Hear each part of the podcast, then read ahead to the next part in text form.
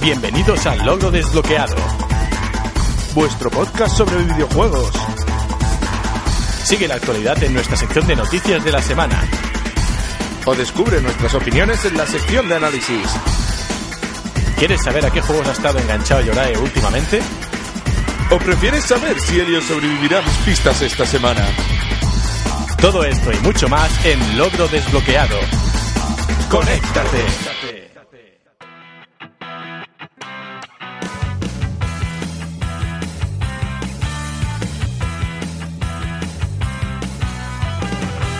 Un saludo y bienvenidos al Logro Desbloqueado, vuestro podcast sobre videojuegos. Bienvenido, Yorae.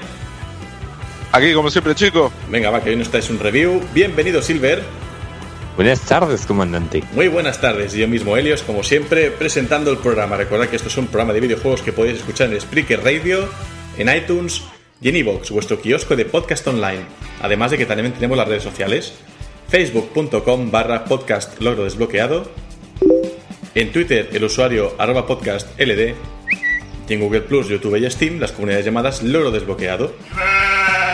Antes de empezar, como siempre, comentarios en nuestros canales. Brian Alberto Álvarez Rojas dice en Evox: Muy buen programa, refiriéndose al último que hicimos sobre StarCraft. Dos dudas. Número uno. ¿Eso del orden cronológico para jugar las campañas, te lo dicen en el juego antes de empezar una partida o es algo que uno tiene que averiguar por si es em, por sí mismo? Pues te lo dice el juego. Si, si clicas la campaña cerca antes de hacer adelante dice, ¿estás seguro? Mm, El orden cronológico no es este y tal. Y, y ya, ya te avisan.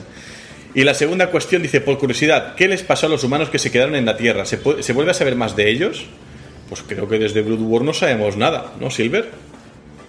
No o sea, en Blood. War sale el directorio de un terrestre, este famoso, que dice, madre Mm. mía, hay razas alienígenas aquí, tecnología y tal, vamos a intentar aquí robar todo. Y, y la nueva Si no, digamos, equivoco, le hace frente. si no me equivoco, creo que descubren en Marte una tecnología llamada relé de masa y y consiguen viajar por toda la galaxia y todo esto, sí, sí. Pero de repente tienen un problema con las animaciones faciales en el proceso, ¿no? Sí, Muy bien. Eh, comenta ¿Qué te has Shady- colado, prima? Se te ha colado, bueno, es igual, es lo mismo. Shady en Evox dice: En Taro Ceratul, a mí me encantó la campaña Terran y ahí empecé a jugar el multi. Tras muchos intentos de jugar con Terran y Zerg, los protos me llamaron y me escogieron para que los jugara y ganara con ellos. La campaña Zerg me pareció muy fácil, se supone que se habla de la del HOTS, porque Kerrigan está cheta y la llevas en casi toda la campaña. Pero la historia era decente. Y ya la conclusión de la historia con la campaña Protoss, ya lo habéis dicho todo, una maravilla. Os falta un especial multijugador con un Six Pool y el Cannon Rush, que se refiere a las tácticas estas rastreras de los novatos en, en StarCraft. No sé si tú, Sí, Silver, de sabes de lo que hablamos. ¿no? El Six Pool es esto de empezar con los CEC y decir, no hago nada, solo hago un trabajador y cuando tenga la pasta justa para hacer la reserva de producción la hago, saco seis Zerlings y los mando ya a la base del otro a ver si lo pillo en Bragas y gano la partida en tres minutos. Eso es lo que llaman el, el Six Pool. Y el Cannon Rush es parecido, pero con los protos. De coger una sonda, te la llevas de excursión, mientras tanto en la base creas la fragua y tal, y luego en la puerta mismo de la base del otro le montas un pilón con cañones de fotones para que no puedas salir y le vas entrando en la base con pilones. Solo con mineral, ¿sabes? Gastando mineral. Son las típicas rastreradas de, de- iniciarte en el multi, ¿sabes? Que lo primero que tienes que aprender es a protegerte de esa mierda. Eh, Alex Goz, venga, hasta luego. En Facebook dice, descargando, qué guapa estuvo la primera entrega. Me encanta cuando agarráis una saga y nos contáis el lore así en plan bien. Es como escuchar un audiolibro, pero yendo al grano. Yo no sé si tanto yendo al grano, porque es que lo, lo hicimos todo, o sea, a saco. Por eso me gustó tanto el programa que hiciste sobre Diablo. Y por supuesto, la primera parte de StarCraft me encantó, deseando devorar la segunda. Sí, pues esto de ir al grano, o sea, realmente podríamos haber dicho, pues Kerrigan era Saiyan 2, ahora Saiyan 3 y, y se carga Meng. Y en, el, y en el Legacy decir, bueno, no digo nada del Legacy porque si no sería spoiler. Quien quiera que escuche el anterior programa. Carlos Ruscalleda en Facebook. Aquí un CERC para siempre. Demasiados Terran y Protos fans. Pues bueno, pues bienvenido. Tenemos Xenos a bordo. Hay que hacer ahí una, una limpieza. Luis Ana María en Facebook dice: Buen vídeo, lástima que no hubo premio. Sería bueno hacer una crítica a la saga Mega Man, ya que en mi opinión, desde el X6 Capcom lo maltrató mucho. Primero sacando la mejor saga cronológicamente hablando, que fue el 0, en portátiles. Y sacando la mejor continuación, la ZX, también en portátiles. Y no solo con eso, no terminar la saga ZX y cancelar como 5 juegos nuevos y sacar remasterizados de la puta saga clásica y no de la X, 0 y ZX. Ojalá lo hagan. Pues menudo follón y qué lección de historia de Mega Man en un minuto, ¿eh? Eh, Joder. apuntamos especial Mega Man. No es santo de mi devoción, pero siempre va bien estudiarlo un poco porque es, es historia. Creo, ¿no? creo que creo que Luis Ana María sabe más que nosotros. O sea, De, de Mega Man, por supuesto. Está claro. Eh, Yo soy un poco la historia de Mega Man, pero hay mucha cosita, ¿eh? ¿Sí? yo, yo es que Tiene, sí, tiene mucha efectivamente cosa no he la- jugado ningún Mega Man. Yo creo O sea, que No, no, pues. No, no, ya tengo que. Tiene mucha historia, desde el X hasta lo que es el ZX. Hay mucha telita de por medio.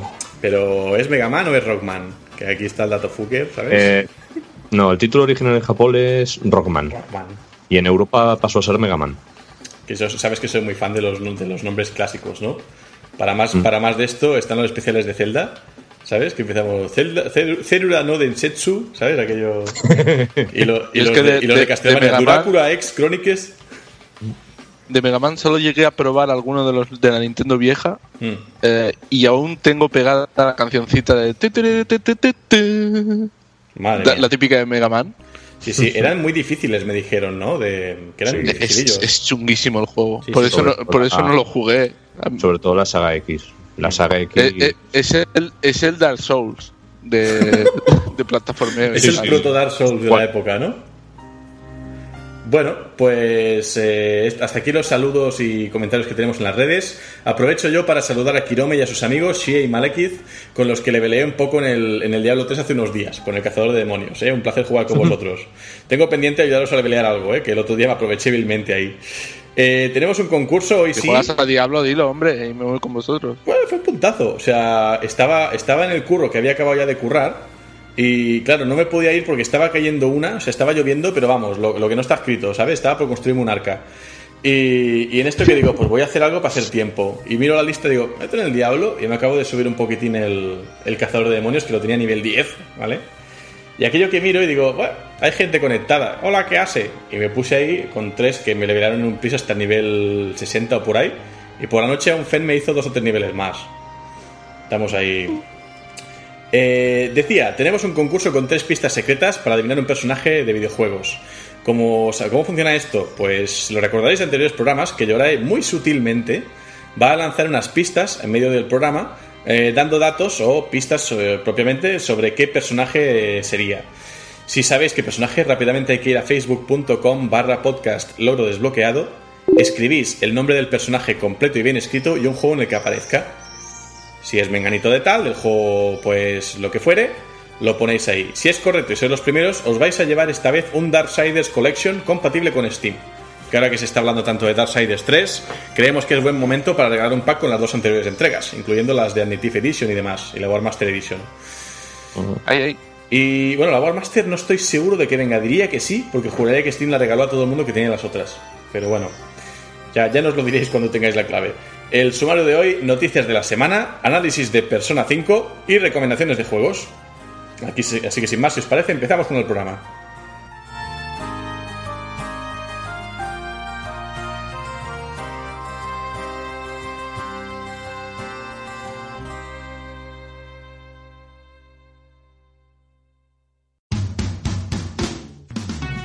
¿Quieres saber las últimas noticias del mundillo de los videojuegos? Saber la actualidad, curiosidades o próximos lanzamientos. ¿O tal vez prefieras filosofiar con nosotros en el bloque de Nintendo? O quizá descubrir los últimos pactos de EA con el maligno. Todo esto y mucho más en Las noticias de la semana.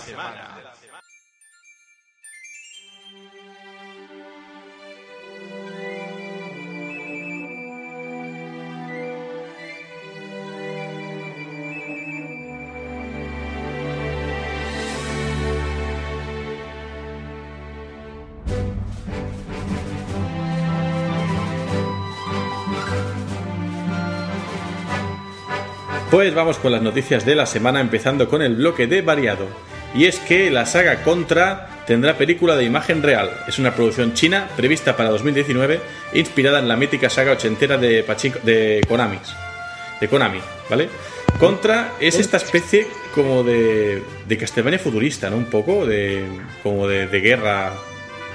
Con todo el no. permiso, porque no deja de Bueno, ser un era, era slasher. de guerra. Sí, Era de guerra. sí, pero Vale, luego se fue yendo como para el futuro, ¿no? Con el Corps todo Pero esto. es uno, es uno de esos juegos considerados de los más difíciles de la historia. También. Hoy estamos hablando de juegos difíciles, ¿eh?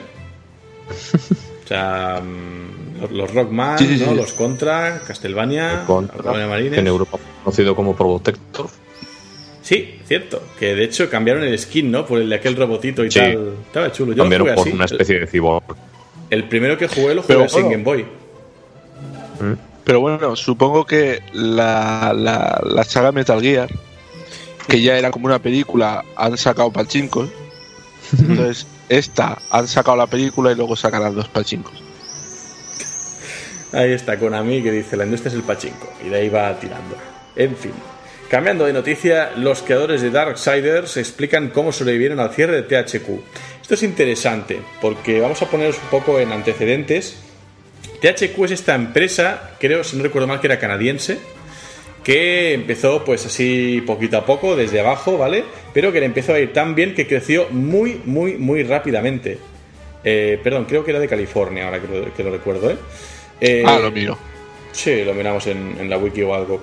El caso es que esta empresa le empezó a ir bien, en los 90 y tal, empezó a crecer, crecer, crecer, crecer. Y claro, eh, tenía juegos en su haber como por ejemplo los de Relic, de estrategia, es decir, tenía los Company of Heroes, tenía los Dawn of War de Warhammer 40.000, tenía la, la licencia de hecho. Eh, por otro lado, Calabazas, California. eh, California, ¿verdad? ¿Dónde has dicho? Eh, Calabazas. Mm, Vale, pues, pues de ahí es. El, el caso es esto, que empezó a crecer y tenía estos estudios, subestudios y demás, ¿no? Eh, y pues eso, tenía los, los eh, Red Faction, tenía los Dawn of War, los Company of Heroes, una empresa bastante potente, pero hizo mal, hizo mal un cálculo, que es en la época de la Wii, cuando se metió con la Wii, sacó un producto al mercado que se llamaba el U-Draw, que era esta especie de tablet de dibujo que lo sacó en la Wii y lo petó y se les ocurrió, bueno, si en la Wii ha funcionado, vamos a sacarlo también para Play 3 y para Xbox 360. Eh, Se pasaron con la producción masiva del producto, los almacenes se lo comieron con patatas, no recuperaron esa inversión y la empresa quedó completamente tocada de muerte y fue disuelta y comprada por otras empresas que como buitres ¡ah! ahí fueron a rapiñar lo que pudieron.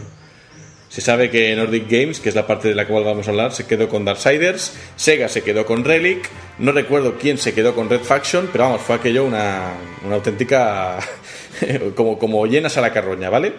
Entonces, Sí, sí, lo, divertido de esto sí. es que, claro, justo hacía nada habían terminado de, de desarrollar y sacar Darksiders 3. Y de hecho estaban a puntito de sacar el Company of Heroes 2, pero que ya saldría bajo el sello de Sega, ¿no? Pues el futuro de Darksiders 3, como acaban de sacar el 2 y tal, eh, no estaba muy claro con la desaparición de THQ, la editora de la saga. Varios estudios se interesaron por la licencia, entre ellos pues estudios grandes como Platinum Games en ese momento, o incluso Crytek, pero ninguno de estos acuerdos funcionó. Sin embargo, THQ Nordic anunció la tercera entrega la semana pasada. Eh, de hecho, creo que el nombre actual de la compañía es Nordic Games, pero bueno. Sin embargo, eh, además desarrollada por un grupo de antiguos empleados de Vigil Games, que era el estudio que hacía en su día los Darksiders 1 y 2.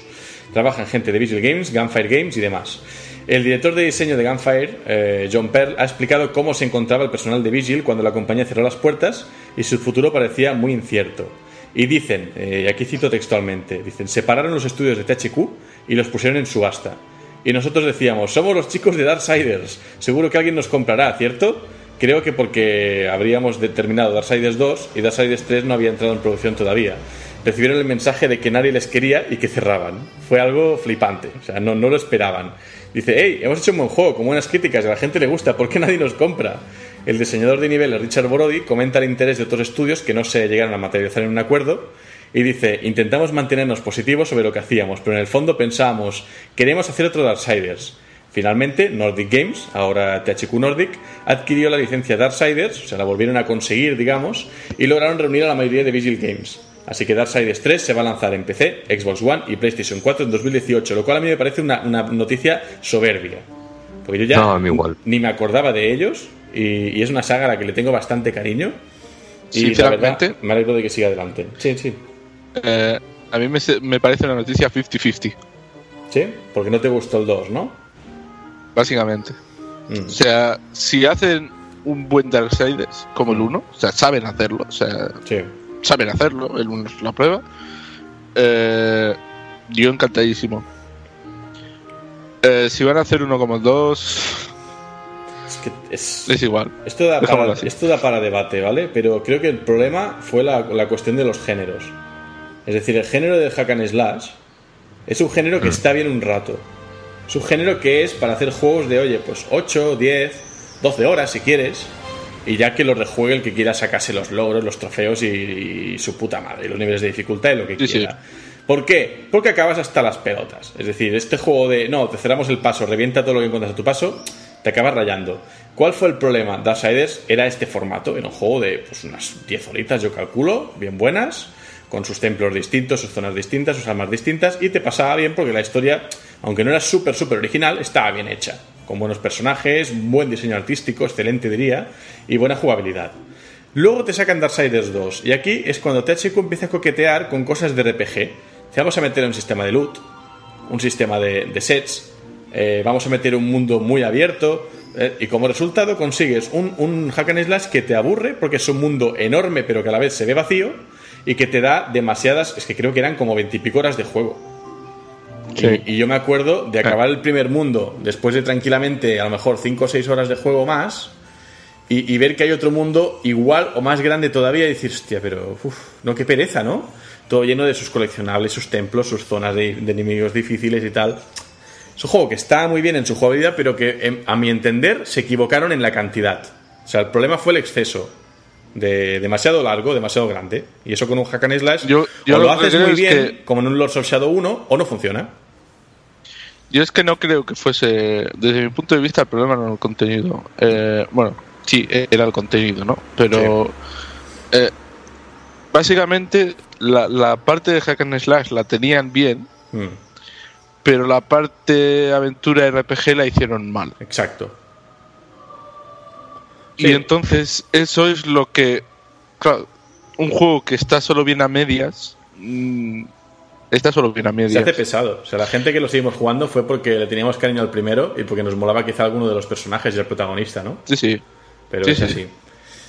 Eh, en fin, veremos qué tal este, este Darksiders 3. De momento habrá que probarlo y ver qué tal y si sigue más la estela del 1, del 2 o si vamos a ver algo más original. Yo creo que no, porque se han conseguido reunir a la gente de Vigil Games y demás. Yo creo que por ahí vamos a, a ir bien.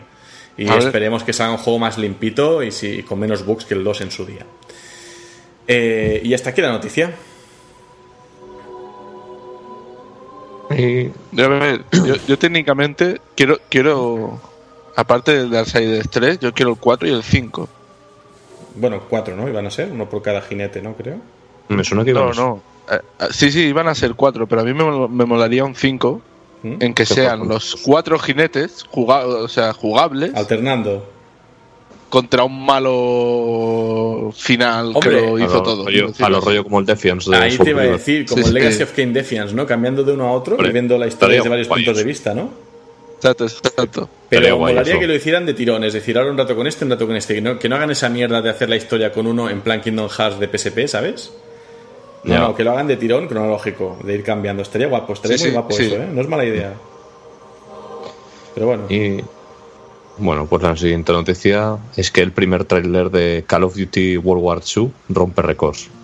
Evita los dislikes masivos y triunfa en visualizaciones. Ha conseguido 900.000 me gusta frente a, 80 a 82.000 no me gusta, lo que se traduce en un ratio de 10 reacciones positivas por una negativa. En Call of Duty Infinite Warfare, que se lanzó en el 2016, este mismo ratio se situó en un mensaje positivo por cada 7 negativos.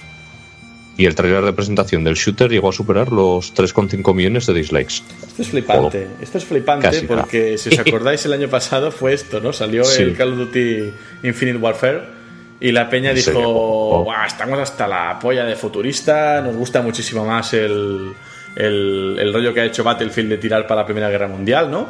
Y hubo como un hatereo masivo, también seguido de un cierto borreguismo, ¿no? Porque fue una moda. Fue la moda de. He entrado al vídeo de Call of Duty para ponerle un dislike. Y batieron récord, Sí. ¿no? O sea, 3,5 millones de dislikes en el vídeo y tal. Y esta vez ha sido lo contrario. Y además ocurre una cosa, que es que la gente se olvida, pero eh, Call of Duty dijo hace como dos o tres años, declararon, que mientras les siguiera funcionando el rollo futurista iban a tirar por ahí. Porque el tema guerra mundial estaba quemadete y tal, y ellos habían apostado por esto desde el Advanced Warfare y demás. Oye, no les ha- efectivamente no les ha funcionado el Infinite Warfare, no, no funcionó bien, han vuelto a la Segunda Guerra Mundial, parece que esto a la gente le encanta. Aunque he visto que hay peña, sobre todo los fans del Battlefield, que se están riendo bastante de este, pienso, ¿por qué? Si es una cosa que siempre ha funcionado. Y de hecho, la Guerra Mundial, eh, más allá de, obviamente, de la parte mala, extremadamente mala que tiene una guerra, a nivel histórico es mucho más interesante que la primera. Porque para empezar participan más países, influyen cambios también políticos, no solo tal, o sea, tiene mucha más profundidad, ¿no? Y más, y más trasfondo para hacer estas historias. Y esto en un juego de, de acción te da pie para hacer auténticas barbaridades. ¿Que ya las hemos visto? Sí, las hemos visto, pero a lo mejor ahora las vemos con, con 4K, con su realidad virtual, incluso puede, yo qué sé. La cosa es que si Call of Duty está funcionando es por algo, y es porque saben hacer modos multijugador. Veremos qué tal le funciona. Yo Call of Duty la verdad es que no jugué la campaña, Pero, solo, la campaña Indiferencia, yo, Warfare. yo desde, desde mi punto de vista, indiferencia eh, absoluta. O sea, ¿Sí? Call of Duty es una saga que no me gusta nada. Mm. Solo la jugué un par de veces con, con unos colegas conectando consolas para poder jugar 4 al modo zombie Ajá. y, y punto. O Pero está bien hecho, ¿no? O sea, es- aunque- no vengas de shooters, te, te engancha en cierto modo, ¿no? Como está hecho. Bueno, a ver, mucha gente lo considera el, el shooter para noobs porque básicamente Mm. eh, tú apuntas y auto- automáticamente te corrige un huevo con el mando, ¿sabes? Y cosas Vale. por el estilo. Eh, a ver, yo personalmente no me gustan mucho los shooters y esto es un shooter muy puro, así que no sé, personalmente no es un juego que disfrute, especialmente por lo que dices, es muy multijugador y tal, Sí. y a mí ya sabes que jugar contra player No, contra player tampoco es que me llame Es mucho. que lo que tiene Call of Duty es. Tú apuntas con el arma y no es que apunte automáticamente, es que tú disparas y no tienes retroceso. Ya, es muy No arcade. hay- No, no es un auténtico simulador de combate, es más arcade. No juegas con el tema de la caída de la bala como pasa en juegos como el, el Sniper Elite, por ejemplo. Sí, no, realismo no lo busques. Eh, Mm. Call of Duty siempre ha buscado la espectacularidad, ¿no? Es, es un poco, con perdón por la comparación, ¿no? Pero es el Michael Bay de los shooters. Es decir, es, es esta de escenas eh, orgásmicas de enormes naves de combate, que no sé qué, ¿sabes? Batallas frenéticas con, con de todo tipo de explosiones, mechas, lluvias de bombardeos, o sea, es, es espectacular, ¿no? Mientras que los primeros Battlefield eran juegos muy vacíos, estos que podías ir por ahí, tardabas la vida en encontrarte a peña. Call of Duty Sí. buscaba lo contrario, era un combate mucho más cercano, mucho más rápido, ¿no? Y, y yo creo que es el, el sucesor, me van a matar ahora por lo que voy a decir, ¿eh? Pero es el sucesor un poco de, de estos juegos tipo Counter-Strike, Half-Life, que eran muy arcade, eran un, un juego muy rápido, no tan rápido como un Quake, pero sí que de este tipo de jugadores, ¿no? Un poco. Juegos que fueran fáciles de meterse y que, oye, para pasar el rato con los colegas o con gente y tal. No sé. Mm. Y que hay mucho café suelto también ahí dentro, ¿eh? de estos que te destrozan, no sabes ni de dónde te han venido, pero bueno, es, es lo Sí, que sí. En fin, no, no somos tampoco, a menos yo, no soy un experto de Call of Duty, pero es, es la sensación que me da de, de verlo un poco de cerca, ¿no? Y bien, siguiente noticia. Un segundo. eh, bueno, ya está. Eh, Alan Wake desaparece de Steam y Xbox Live por problemas de derechos musicales. Madre mía. Eh, Remedy, autores de Alan Wake, se habrían visto obligados a retirar el juego en todas sus versiones digitales de las tiendas de Xbox y Steam por culpa de un curioso problema con los derechos musicales de algunas de las canciones empleadas en el título. Coincidiendo con este problema, el estudio anuncia rebajas en Steam con importantes descuentos y del 13 al 15 de mayo se podrá conseguir el juego y su expansión hasta con un 90% de descuento. Venga. La desaparición será, por lo tanto, momentánea. Remedy, según han confirmado ellos mismos, estaría volviendo a negociar los derechos de explotación y comercialización de estos temas, entre los que se encuentran producciones y cortes provenientes de artistas de la talla de David Bowie o de Pet Mode. Claro. Este tipo de derechos, según el tipo de contrato, exige una serie de renovaciones cada cierto tiempo. Menudo follón, ¿eh? Que por Pues la sí. banda sonora te chapen el, el juego y, y venga, ahora a negociar. A mí me parece, a mí me parece que la ley está mal hecha. Mm. Si tú pides los derechos del audio para hacer un juego Y ya lo hiciste. y una vez el producto está hecho, Claro. está vendido y toda la historia, que pierdas los derechos y tengas que retirar el producto y acabado. O sea, Sí, Sí, eso si tú coges, si tú, como- si sí, tú sí. coges y pagas los derechos de, de- de la música para usarlo en un juego y el producto está acabado y fuera de tus manos, ¿cómo lo retiras? O sea, no tiene puta lógica. No, y de No. hecho hay casos aún peores, porque por esta regla de tres, por ejemplo, cuando se descubrió el plagio en el tema principal clásico de Metal Gear Solid, ¿Sabes? Deberían haber dejado de comercializar los, los tres primeros, ¿no? Sí. O sea, por esa regla de tres, ah, una ya tienes troleada, derechos. Sí, dices, no, ¿qué es como pasa? si el día de mañana también pierden los derechos con el Phantom acabo de Pain, lo imaginar- tienen que me retirar acabo de por la canción de David Bowie también. Elios, Elios, me acabo de imaginar aquello. eh, Estás en tu casa. Te pican a la puerta y yo, ¿qué pasa? ¿Qué pasa? Te tiran la puerta abajo, aquello entra el ejército, atención, venimos a retirarle su copia de Metal Gear, Sí, te hacen un swatting ahí, ¿no? que incumple los derechos de autor. Madre mía. Es un poco ridículo. Sí, bueno, no sé, es el rollo este de... Las GAE es muy mala, pero veo que en todas partes tienen problemas con esto, ¿no? ¿Qué, qué se le va a hacer? Eh, en fin, hasta aquí el bloque de... Bueno, consejo, si estabais pensando, que no lo sé porque es un juego que para mi gusto ya la gente ni se acordaba de él, si estabais pensando en jugar a Alan Wake alguna vez, pues es vuestra oportunidad este fin de semana porque luego va a volver a subir de precio, así que rapidito. Pero bueno, es un juego que cada 2x3 han estado de oferta, tiene sus añitos ya. Tengo entendido que está bien, pero que fue un poco decepcionante para el hype que había creado.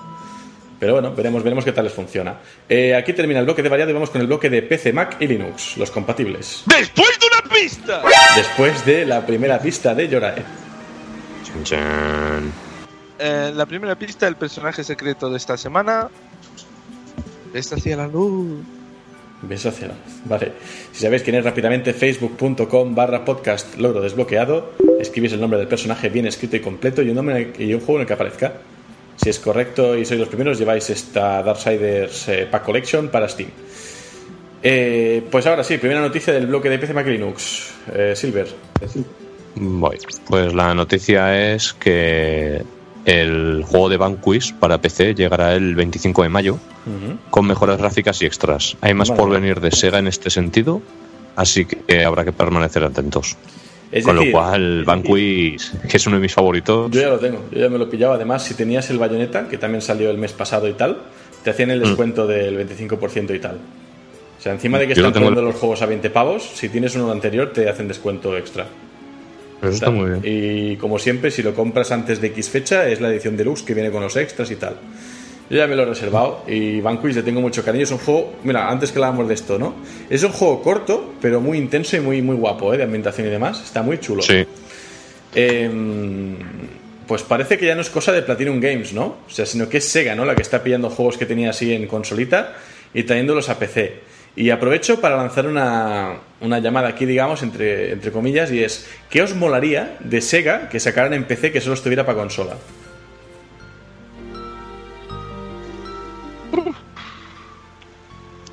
Un Sonic decente. No, pero que ya estuviera en consola y en PC no. Porque yo tengo uno muy claro y es em, Resonance of Fate. El Pilot... Shining Force. Shining Force. Mm, pero esto, Shining No Force, sé si es de Sega. Shining pero Force es un- me suena de la época de Mega Drive, ¿no? Esto. No me Sí, confundo. efectivamente. Shining Force. Los Shining Era un juego, era un juego de estrategia a lo, o, por ejemplo, los, los Fire Emblem, Sí. Que, que tenían historias que me encantaban muchísimo. Y los recuerdo de jugarlos en la Mega Drive y que me encantaban. Pero de repente desapareció la saga. Bueno, yo no me iba a ir tan para atrás. Me, me iba a ir más a la época Play 3, 360, ¿sabes? Pero sí, también, claro, puede que saquen más cositas de estas. De hecho, está la, la colección esta de juegos de Mega Drive.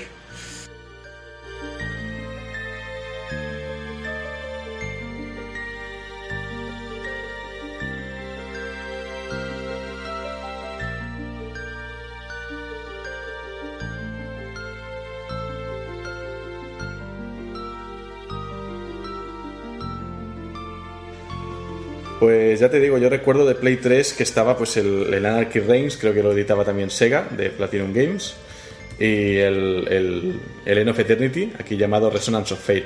¿Tú, Silver, recuerdas algún juego de, editado o, publicado por Sega que estuviera solo en consolas, que molaría ver en PC? Mm, pues ahora que lo dices, el, el Anarchy Reigns me, me molaría verlo. Y el Resonance of Fate también. El Anarchy Reigns no le llegué ni a jugar casi. Era esa especie de, de yo contra el barrio, ¿no? Que volvía un poco. Sí, Que había un DLC para jugar con Bayonetta. Eran personajes bastante flipados, ¿no? Y... te metían al Yo prota del, del Mad World, por ejemplo. Sí, con la sierra mecánica y tal. Eh, Eh, Jack estaba el prota y luego lo que decías tú, la edición esa especial que si te la pillabas te salía bayoneta como personaje jugable y sí, demás. Sí, sí, sí, sí. Y luego ya tenías el, el resto de personajes, que si el uno era una especie de cyborg El raro. cero, el cero, el- que era como un ninja, ¿no? El- Sí, luego no sé si había uno que era un tío o una tía que como una rueda o algo así llevaba, no sé. Era Tenía algo- una estética un poco Metal Gear, de hecho. Sí. Eh, era un poquitín así, un poco friki. Bastante Metal Sí, sí. Gear, eh, tenía la estética, pero bueno, claro, venían de hacer el Revengeance, o sea que igual les influenció de eso. En Mm. fin, son, son juegos que, que estaría bien que fueran llegando a PC. El Anarchy Reigns yo Sí, creo que va a que- caer es que- segurísimo. Es que Es segurísimo. que no se me ocurre. Es que de Porque esta- van por de orden, o estas sea, Bayonetta, generaciones- después de Bayonetta salió el- Vanquish y ahora toca Anarchy Reigns. Ahora que caigo, el, el Project Sylphid era de Sega. ¿Project? ¿Perdona? Project Sylphid era uno de naves. Sylphid. Rollo a los rollo Wing Commander y tal, que pilotabas una nave así Si en me plan dices arcade. cómo se escribe, te lo digo, porque no me suena de nada, ¿eh? Project Sylphid era SYL PH2 E, creo que era. Ah, Sylphid, vale, sí, sí, sí, ya sé lo que dices. Sí, Que sí. era de los primeros en Xbox y no sé si era de Sega ese juego. Eh, Ah, no, Parece que no, me sale Square Enix. No, ¿eh? Square Enix, Ahí, vale. Yo también iba a decir antes Yo es que, que- decía Star Ocean tal, no, no, es Square Enix también. Yo es que te lo digo, que, que, que yo sepa que es de Sega y que me gustaría que saliesen es que no hay muchos. Te vas, o sea, te vas yo... muy atrás, ¿no? Exacto, o sea, Bueno, juegos no, era- era así por- nuevos de esta generación de Xbox, Era por 360. Pero yo, No sé. sin, ser, sin ser evidente ni nada, digo, a ver, eh, mediados de abril sacamos Bayonetta, mediados de mayo sacamos Vanquish, y yo creo que mediados de junio sale Anarchy Reigns. Ya veremos si me equivoco o no, pero también son fechas un poco raras porque es L3, pero veremos qué pasa. Cambiando ya de noticia, eh, The King of Fighters 14 anunciado para PC. Esta versión entrará en beta cerrada y estará disponible para reservar este mismo mes. Eso sí, no se ha mencionado la posibilidad de juego cruzado entre sistemas. Yo supongo que no va a estar. Pero, hostia, es una muy buena noticia porque yo tenía mucho cariño a, King of Fighters 13 y me fastidió bastante que no salieran la, la 14. Y más con el rediseño de algunos personajes que me molan bastante. Eh, está, que está guay. Yo soy del equipo Kyo. Eh, ay, Río, perdón. Y está, está bastante guapo. No sé si has visto imágenes tú, eh, Silver, de que salió el año pasado. No, la verdad que no. No eres muy de King of Fighters, ¿no? No recuerdo con quién jugué yo a King of Fighters. No, sí, sí que me gusta el King of Fighters. Lo que pasa es que no, no le he solido seguir mucho la pista que digamos. Me parece que le regalé el 13 a alguien y jugué con él en Steam, pero no estoy seguro si era contigo, si fue con Liebre Sí, o creo que quién fue, creo que fue conmigo. En fin, Jue- Juego de lucha. Ahí yo ya he dado mi opinión. PvP 100%, ¿no? Ya. Eh, juegos terminamistades, ¿no? De estos de no se vale pegar cuando estás en pajaritos, ¿no? En Street Fighter. Bueno, otra noticia. Half-Life 2, que nadie se alarme, renace en realidad virtual gracias a un mod. Los jugadores aficionados a la realidad virtual desde sus comienzos recordarán la existencia de un mod de Half-Life 2 que lo adaptó a la VR. Esa propuesta sorprendió a la comunidad y fue compatible con la primera versión de Oculus Rift. De hecho, creo que es con lo que probamos nosotros en la Madrid Games Week, si te acuerdas, Yorael, la- el Oculus. Rift. Efectivamente. Pero no continúa adaptándose a los nuevos cascos. Esto quedó como deprecated, quedó ahí aparcado y no se siguió adelantando. Hasta ahora, los creadores de HLVR han presentado esta semana Half-Life 2 VR, relanzamiento de aquel mod que ahora es compatible con las últimas versiones del HTC Vive y de Oculus Rift, además de permitir el uso de mandos o de sistemas de control por movimiento y de mejorar el apartado visual del juego, si es que se puede mejorar algo como era eso. Para ejecutar el mod es necesario tener Half-Life 2 y sus dos episodios originales en Steam. Y según los creadores del mod, su instalación es realmente sencilla, pero todavía quieren simplificar más el proceso permitiendo que pueda ser distribuido desde Steam, razón por la cual han habilitado una página en Greenlight para comenzar a, captar ya el apoyo en la comunidad de jugadores. Así que bueno, seguimos aquí, ¿no? A la espera. Y de momento pues podemos rejugar Half-Life 2 con VR, que creo que es un juego que se presta a ello. Porque es un juego de, de una narrativa muy inmersiva y el género es que está hecho para, para esto, ¿no? Para primera persona, donde mejor funciona sin duda la realidad virtual. Y ya por último, la última noticia, que también es de shooters. Sí. Eh, Prey soluciona en PC la corrupción de partidas guardadas. Madre mía. La versión, eh, no sé si era 1.2 o Sí. 1.0.2, 1.2 tenía yo puesto. eh, no solo impide que las partidas se corrompan de ahora en adelante, sino que arregla también aquellos guardados que hayan, que hayan sufrido problemas con anterioridad. Salvo, los que hayan sido manipulados manualmente por los jugadores que no pueden ser solucionados. Eh, que hayan sido manipulados por los jugadores. Mm, ¿Qué hacían los jugadores con las partidas guardadas, tío? Yo supongo que la peña cuando le dejó de funcionar los aves igual probó vías raras de intentar rescatarlas. Y eso puede haber causado daños que sí sean irreparables. En cualquier caso es vergonzoso el- el nivel de beta testing, si es que lo ha habido, que ha tenido este juego, ¿no? Beta testing. Bueno, Que se le corrompa al 90% de la gente la partida, esto significa que no se ha hecho beta testing de nada. O sea. Bueno, sí, también hay que decir, otro foco de la actualización también es por el, el el cañón glue, que, que permite congelar enemigos y crear caminos y que en ocasiones podía provocar errores en el gameplay Hmm, que se, que se solucionaban cargando la partida, excepto si la tenías corrupta. exacto. Eh, tras el parche, su, func- su funcionamiento parece ser correcto. bueno, a ver. Ah, sí, llegará, llegará dentro de poco también a las consolas, que me parece que ahora mismo solo ha salido en PC, que era el que Sí. sufría las corrupciones más bestias. Eh, sí, aunque las mejoras estas, la del cañón, por ejemplo, sí que creo que tienen que ponerlo también en consola. En fin, veremos qué pasa con este Prey, ¿no? Este juego salido un poco así de la nada, que tengo entendido que está funcionando en bien. IGN, en IGN han, han sacado la revisión de, de su, de su review, porque hicieron Ah, un review que básicamente dijeron no hemos podido jugarlo. Claro.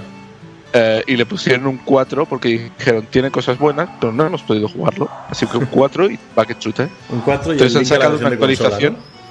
Han sacado una actualización del review eh, en que le han puesto un 8. ¿no? Bueno, está bien, dentro de todo. Porque lo que dice, el juego está muy bien y tal. eh, pero es eso, o sea, no se puede perdonar que un juego salga No, con, con errores de este con, ma- tipo con más que una charca, ¿sabes? No, es que es eso, o sea, que te, que te corrompe una partida. Bueno, llevamos dos generaciones en que lo hemos visto esto, ¿no? Así de bote pronto, el primero Los of Shadow, el de Phantom Pain, al principio estaba aquel bug raro de que en una misión podía pasarte. Este tipo de cosas, mira, hay que arreglarlas obviamente, pero se te puede colar alguna chorrada como la del Phantom Pain, ¿no? En la misión 18, si no has hecho esto antes, no sé qué tal. Pero que te corrompa Ah, sí, toda la carpeta bug de sabes. Famoso bug de Quiet, Exacto. creo que era, ¿no? Sí. Y la, y la. Pero que te corrompa todo, el director de sabes, yo creo que esto tiene que detectarse, ¿no? Sí. En fin. Eh, vamos al bloque de Microsoft. Bueno, pues arrancamos el bloque con que el jefe de Halo deja eh, 34 343 Industries. Eh, Dan Ayuk, actual responsable de la serie Halo en 343 Industries, ha anunciado que deja la saga del jefe maestro para dedicarse profesionalmente a otros asuntos. A partir de ahora, quien lleva conectado a la serie de acción de Microsoft desde Halo Reach pasará a trabajar en proyectos de realidad mixta también dentro de la compañía de Redmond. Y, y en la actualidad Microsoft no ha detallado sus planes inmediatos para la licencia de acción, aunque 343 Industries ya ha dado algunas pistas sobre por dónde pueden ir los tiros con un más que plausible Halo 6. Sí, aquí pasan dos cosas. En primer lugar, vemos que este tío, Dan, eh, deja de ser el jefe de Halo, pero sigue en Microsoft, ¿vale? No se ha ido, con lo cual tiene otras funciones y tal. Y además, esto se solapa bastante con que hace apenas, no sé si uno o dos días, eh, 343 Industries dijo que anunciará juego en el E3 y que no va a ser un Halo. Vamos a ver qué pasa. Supongo que esto sin duda lo veremos en la, obviamente en la conferencia de Microsoft, que seguramente será la que la que abra el evento, ¿no? A salvo que el día antes haya alguna de Bethesda y demás. No he mirado el. ¿Alguien ha mirado el programa del E3? Esta es pregunta que lanzo No. así en el aire. Sí, ¿Sí? Mm. ¿Hay, ¿Hay conferencia de Bethesda? sí. Bueno, a ver qué tal. Porque De sinceramente hecho, la la única que todavía, un poco frío. de hecho, la única que no, se ha vi- que no se ha anunciado todavía fecha y hora es Ubisoft. Bueno, que siempre ha sido la. El resto ya tiene, el resto ya tienen fecha y hora. Siempre ha sido la de las 11 de Yo la solo, noche, ¿no? solo quiero que no salga, solo quiero de la de Ubisoft con que no saquen a la tía esa Sí, la presentadora de cada año. presentadora. La graciosa, sí. Eh, yo ya estaré contento con la de Ubisoft. Es que allí parece como que les gusta. Y como es un personaje que, si no recuerdo mal, ahora me van. Igual me equivoco, ¿eh? Pero juraría que había salido en la serie de Friends o algo así, alguna serie de estas así muy americanas, le tienen un cierto cariño allí. Entonces allí les hace como más gracia.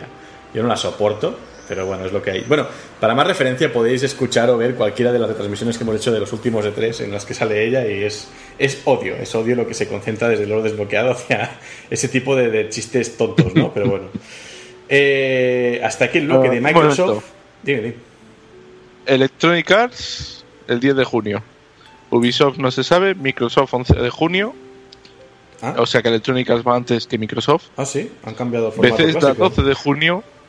Bethesda 12 de junio, PC Game bien. Show 12 de junio, Sony 13 de junio y Nintendo con su Nintendo Direct o Nintendo Spotlight o como lo quieran llamar. Espera, espera, ¿cuántos días son entonces? ¿Tres días? 10, 11, 12 y 13. Hostia. La Electronic Arts será el 10. Pues a ver qué horas ponen, porque cuatro días hay con L3 y si son a las tantas de la madrugada, 10 de junio, 10 de junio a las 9 de la noche. ya. Eh, Sony, Ubisoft es la que no se sabe. Microsoft a las 11 de la noche. Wow. Bethesda a las 3 y, media de la mañana. Eh, PC Gaming Show, eh, Gaming Show a las 7 de la tarde. Sony a las 3 y media de la madrugada, igual que Bethesda. Sí, tío, hostia. Eh, y el Nintendo Spotlight será el día, el día 13, es la última de todas, será el día 13 a las 6. Hablaremos de cómo lo hacemos, pero la verdad es que cada vez nos lo están poniendo más complicado esto, ¿eh? Pero bueno, porque son. Antes decías, mira, es un día que no duermes, ¿sabes? Y ya tal, pero si va a ser Sí, cuatro sí. días así, con, con varias conferencias a las 3 de la madrugada, tío, en fin. No sé, veremos, veremos cómo lo hacemos esto. Eh, Cuando estén todas las horas, cuando estén todas las horas ya las colgaremos en, Sí, en la y- página. Y no os preocupéis porque seguramente, o sea, seguramente, esto ya lo digo aquí, vamos a retransmitirlas todas. Pero no sé si las haremos todas en vivo, 100%, ¿vale? Porque, claro, si van a ser Las así, de las, ¿qué tres, y- las de las tres y media de la mañana igual se hacen al día siguiente Sí. sin haberlo visto para que sea reacción Sorpresa. en vivo, por decirlo así. Sí, Pero no creo que las veamos en vivo. es que el año O sea, pasado montamos el Twitch y recuerdo que la de Electronic Arts funcionó bien, teníamos espectadores y tal, pero la de Sony, por ejemplo, estuvimos solos prácticamente. Pensamos, ¿para qué retransmitirlo en vivo? Si, si de esto, si podemos hacerlo al día siguiente, simplemente tratando de evitar los spoilers y tal, para que la videoreacción sea real y oye, más descansados, más frescos y sin problema y con más probabilidad de tener algún oyente y seguidor en vivo, ¿no? Pero bueno, ya lo Sí, veremos, sí. anunciaremos el Twitch y veremos cómo lo hacemos. Tenemos un mes todavía para esto, así que no, no hay problema. Eh, ahora sí, pasamos al bloque de Sony. Sí, hablando de Resident Evil Code Verónica, que se suma a los clásicos de Play 2 que pasan a Play 4. Se lanzará junto a Harvest Moon Save the Homeland. Madre mía, Harvest Moon. Yo no había oído hablar de esta saga desde la GameCube, ¿eh? Eh Code Verónica, para muchos, de los mejores, si no el mejor Resident Evil, ¿eh? Para mucha gente. Normal, normal que no llegas a hablar de Harvest Moon, como que han perdido los derechos del nombre. Sí, también, pero ¿pueden poner la música o...? Eh, le cambiaron el nombre. O sea, aquí en, en Occidente perdieron los derechos del nombre, no los renovaron y una empresa cogió el nombre de seguida. Vaya por Dios.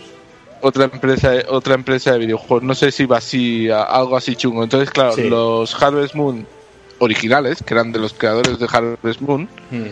eh, creo que se, em, se, se pasaron a llamar Story of, of Seasons. Vale, vale. O sea, historia de, de las Sí, estaciones o algo así. Eh, me gusta Porque. Harvest Moon no podían ponerlo. Ya.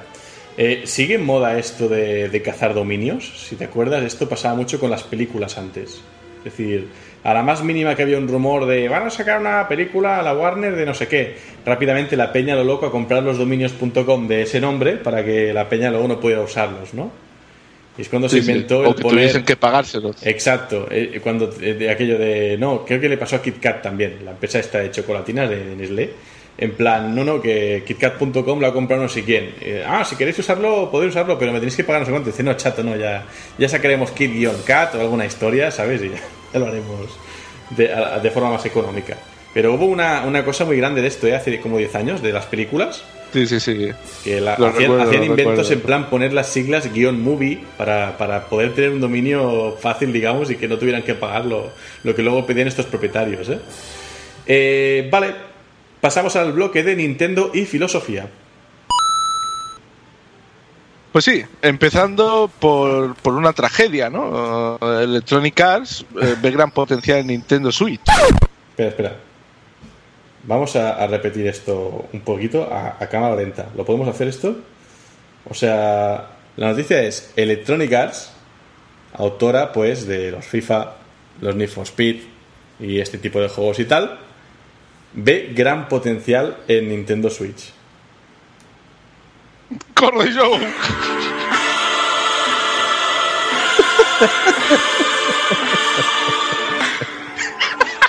Cuidado. Porque Electronic Arts no se ha fijado en un estudio, se ha fijado en una consola. O sea, vamos a tener aquí.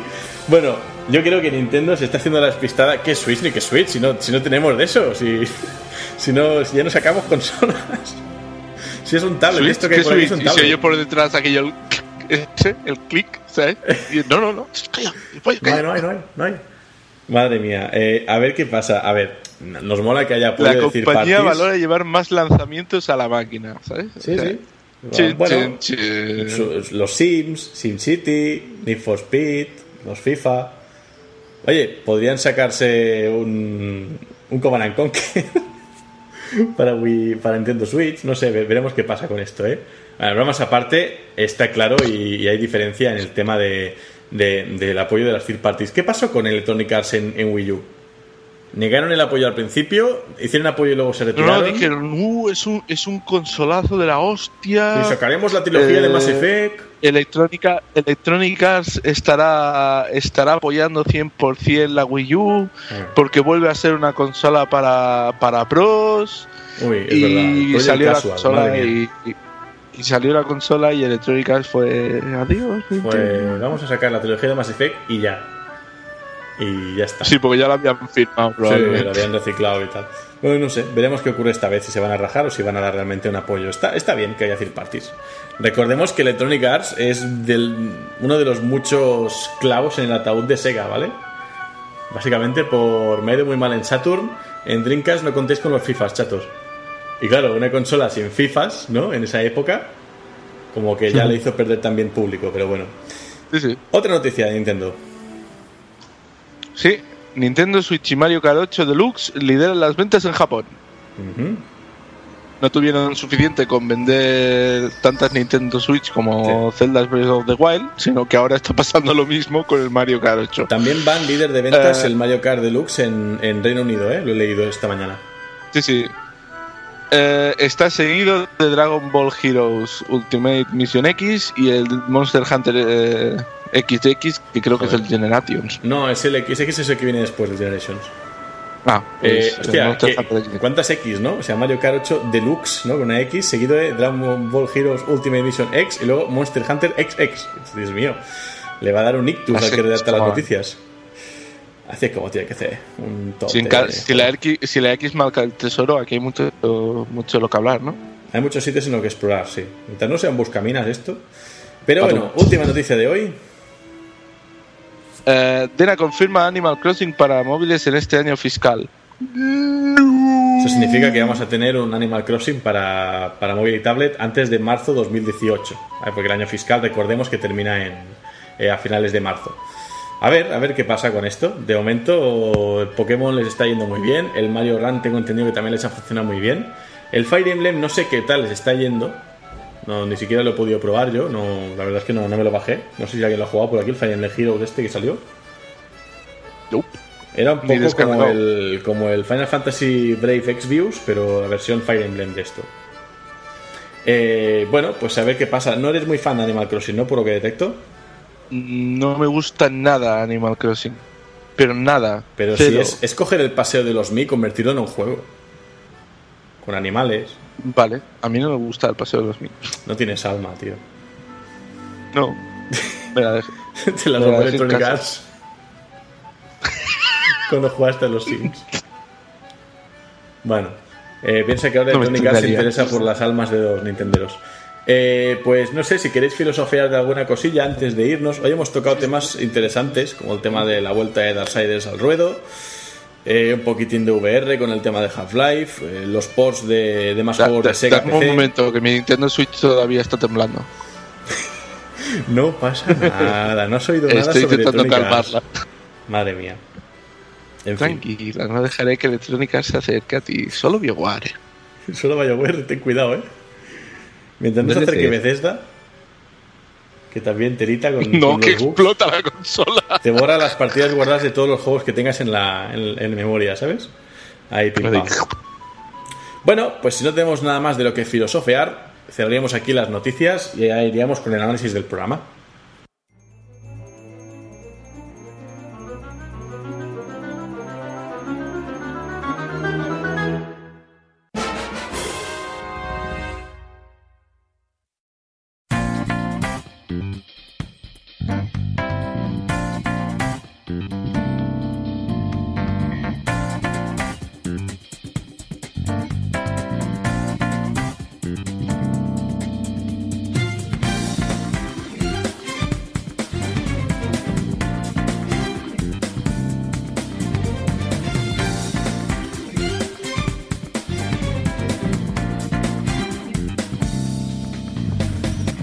Pues vamos con el plato principal del programa de hoy, después de esta guarnición de noticias que se echaba de menos de comentar. Y esto es que Yorai básicamente nos va a analizar Persona 5, juego que salió pues, recientemente, el mes pasado, y va a hablarnos de sus impresiones después de haberlo completado al 100%, por lo que tengo entendido, ¿no? Correcto. Madre mía, pues nada, te cedo la batuta de los vientos como siempre y allá vas. Después de una pista. ¿Vale? Después de la pista. Pues bien, la segunda pista del personaje secreto de esta semana es una pista sonora. Hola, Elios. Bueno, pues eh, efectivamente, como dice yo, vamos a poner una pista sonora, pero a última hora hemos descubierto que hemos perdido los derechos musicales del juego, así que no va a poder ser. O sea, no- esta pista no va a jugarse hoy. Eh, sigue con el review, Yorai. Mira, por Dios. Pues nada, pasaremos al review. Bien, Persona 5. Eh, el género eh, JRPG y simulador social. Mm. Dos géneros que, como se puede ver claramente, congenian perfectamente, ¿no? Japón. Eh, desarrolladora Atlus, publisher Atlus eh, y Deep Silver. O sea, aquí en Madre Europa mía. es Deep Silver. Atlus es en el resto del mundo, así que la he puesto también. Deep Silver, sí, sí. Eh, lanzamiento 4 de abril del 2017.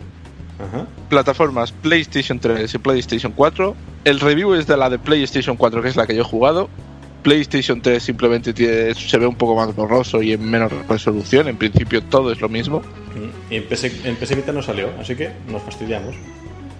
Eh, sí, hasta que salga el, El. Persona 5 de Golden o algo así. Oh, pues molaría un montón. Eh, bueno, críticas. Metacritic, los usuarios le han puesto 90 de 100 y los analistas 93 de 100. Ole. En IGN, 93 de 100 de los usuarios y 97 de 100 los analistas. Madre mía. Y en 3 de juegos, 98 de 100 los usuarios, 95 de 100 los analistas. Un juego que, como veis, raya y, y con mucho la excelencia. Y diría. Eh, no tengo las notas del Zelda a mano, pero diría que estos dos son los dos juegos con notas más altas de media que hemos analizado en lo que va de año, ¿eh? Que no es poco. Es posible. Bueno, ¿y Pues qué bueno, nos cuenta pasamos- este, este juego? Así, aclaro, no va a haber spoiler severo, ¿no? No, solo va a haber spoiler, spoiler de lo que es aproximadamente las una dos primeras horas de juego. Pero Mm, Vale. el juego dura como 120 horas. Bueno, que, ¿hay, hay algún twist importante en esas primeras horas? No, no, es al, Eh, al- no. al estilo es la introducción. que poco a poco Es te la abriendo, introducción ¿no? de, de- es la introducción del protagonista. Ahora lo veréis. O Vale, sea, pues no es ni un spoiler mayor. O sea, es la introducción del juego. Pues bueno, el protagonista es Akira Kurusu. Que su nombre es, es este es el nombre oficial del, del manga, ¿vale? En el, en el juego no tiene un nombre definido. Es el nombre que le ponga el protagonista, el, el- el jugador, ¿vale? Eh, yo lo voy a llamar Joker. Ya entenderéis después por qué. Eh, es, es un joven estudiante de segundo de secundaria, que es lo que equivale aquí más o menos a primero de bachillerato, tiene 16 años, ¿vale? Unos, me- unos meses antes de que empiece el juego, Joker se encuentra por la noche a un hombre acosando a una mujer en plena calle. Uf. No pudiendo quedarse sin hacer algo para ayudar, ¿no? Se acerca y ayuda a la mujer apartando al hombre que estaba intentando meterla en su coche a la fuerza, Ujú. haciendo que el hombre pierda el equilibrio por estar como una puta cuba Ujú. y caiga y se golpee, eh, haciéndose sangre en la cabeza. Uf. En ese momento llega la, la- la policía, probablemente avisada por algún vecino, y por orden del hombre, el protagonista es arrestado por agresión y la mujer es forzada a ser testigo de, de esta agresión en el juicio. Madre mía. Qué bien, ¿no? Esto causa que el sí, sí, esto causa que el protagonista sea juzgado culpable, se le abra un historial policial y entre en un programa de control de adolescentes peligrosos a la fuerza. Qué bien, por hacer la buena acción del día, ¿eh? Sí, sí, Muy bien, el karma, que Eh, justo es a veces. Sí, sí. eh, resulta que este hombre, eh, no te lo dicen, pero tiene... O sea, en cuanto a la policía lo ves, oh, mierda, es él, ¿sabes? O sea, Contactos. tú no Ahí. sabes quién es, pero es un hombre importante. Dejémoslo así. Ajá. Eh, es por esto que Joker es forzado a mudarse durante un año a una casa de un voluntario en Tokio, el cual controlará que haga la vida de un estudiante modelo sin meterse en problemas. Si regalo. el voluntario, si el voluntario, el instituto al que irá el protagonista, denuncia conducta indebida, el protagonista será enviado a un centro de menores. Bueno. O sea que empiezas ya al filo de, de la navaja, ¿no? Sí, sí. Entonces el protagonista llega, llega a Tokio, va, va a ver a- al hombre que va a ser su, Su tutor, su guardián, ¿no? Su Sí. tutor. Y lo presentan al instituto y tal, y vuelve a casa, descansa, ¿no? Y empieza, llega el primer día de clase, ¿vale? Y el protagonista de camino a- al instituto eh, se ve como transportado a un castillo extraño justo a est- junto, junto a un estudiante llamado Ryuji Sakamoto, ¿vale? Eh, en este castillo os capturan, os encierran y os intentan matar. Hasta que de repente el protagonista oye una voz, la cual despierta su persona. La personificación de su psique que le da un extraordinario poder capaz de combatir contra los seres del castillo. ¿Qué es el castillo y los monstruos que lo habitan? ¿Qué es ese extraño poder que ha despertado dentro del- protagonista? ¿Podrá conseguir que no te envíen al centro de menores y, y evitar meterte en problemas? ¿O lo arriesgarás todo por el bien de otros? Así empieza la historia de los ladrones fantasma de corazones. Ole, muy bien, bueno, muy interesante. Eh, parece que todos son infortunios, ¿no? Para este Joker, como tú lo llamas. Y, o sea, el juego, el, el juego, o sea, todas las personas, ¿vale? Tienen un, un- un tema, por Sí. decirlo así, ¿vale? Como un El, valor, el ¿no? Persona 3, el, el Persona 3, que es el primero que yo jugué, eh, estaba basado, eh, gira- eh, la historia giraba en torno a la vida y la muerte, Sí. ¿vale? El 4 giraba en torno a, a la verdad. Sí. La, la gente que oculta la verdad, la gente que prefiere la ignorancia y no saber la verdad Sí. para ser más feliz. Sí, ¿sabes? la auténtica cara de El las cuatro- cosas. La historia del 4 es la libertad y la corrupción. Mm. ¿vale? O sea, el como la gente que tiene poder eh, empuja a los que no lo tienen a hacer lo que ellos quieren y controlan el mundo a su manera. O sea, Ya, ya, ya. Madre mía. entonces la, la historia es eso. Entonces, claro, lo- lo- el tema del juego es que los, los protagonistas son rebeldes, ¿vale? Entonces, los personajes tenemos a eh, Akira Kurusu, ¿no? Eh, su nombre en clave es Joker, su nombre de, de ladrón, por eso lo he llamado Joker, ¿vale? Y su persona es Arsène, basado en Arsène Lupin, el ladrón. ladrón de guante blanco, Sí. ¿vale? Sí, sí. Además, eh, el protagonista tiene lo que es ya conocido en, para los que han jugado ya la saga, que tiene lo que se conoce como el poder de la, de la carta de la carta salvaje, de la wildcard, ¿vale? que es lo de que cambiar, básicamente ¿no? es que exacto su persona puede cambiarse por varias personas que captura o que convence de que lo ayude durante los combates Sí. luego tenemos a Morgana que es una especie de gato autobús ¿Eh? sí eh, es un gato vale Eh, cuando, cuando estás en el mundo este chungo donde estaba el castillo eh, es un gato aquello que va a dos patas rollo típica mascota de estas japonesas Es cuando el- estás es en el el mundo real aquí, es un digamos. gato gato sí sí Ah, pero que tiene el poder de transformarse en un autobús cuando estás en el mundo este Ah, especial. A bien. rollo. ¿Por qué? Conveniencia. Bueno. Eh, bueno, el nombre en clave de Morgana es Mona y su persona es Zorro, De las leyendas del Zorro. El zorro, ¿vale? sí, el típico héroe del antifaz. Ryuji, eh, Ryuji Sakamoto, que es eh, con el que te ves eh, encerrado antes, ¿no? Sí. Eh, su nombre en clave es Skull, o traducido en ca- calavera, ¿no? Y su persona es Captain Kidd, basado en Ah. William Kidd, que El era pirata. un pirata que ayudó a, a los ingleses a luchar contra los franceses, asaltando solo barcos franceses, Ahí va la hostia. hasta, hasta que le hicieron una encerrona y los ingleses lo, lo jodieron, hicieron que atacara un barco inglés y lo culparon y lo ejecutaron. Ole. Muy bien. Muy guay. Sí, Sí. Y es el típico que enterró el Ant-Man. tesoro que buscan en 500.000 películas de aventureros. Sí, el One Piece. Eh, Antamaki, ¿vale? Su nombre en clave es Panther o Pantera.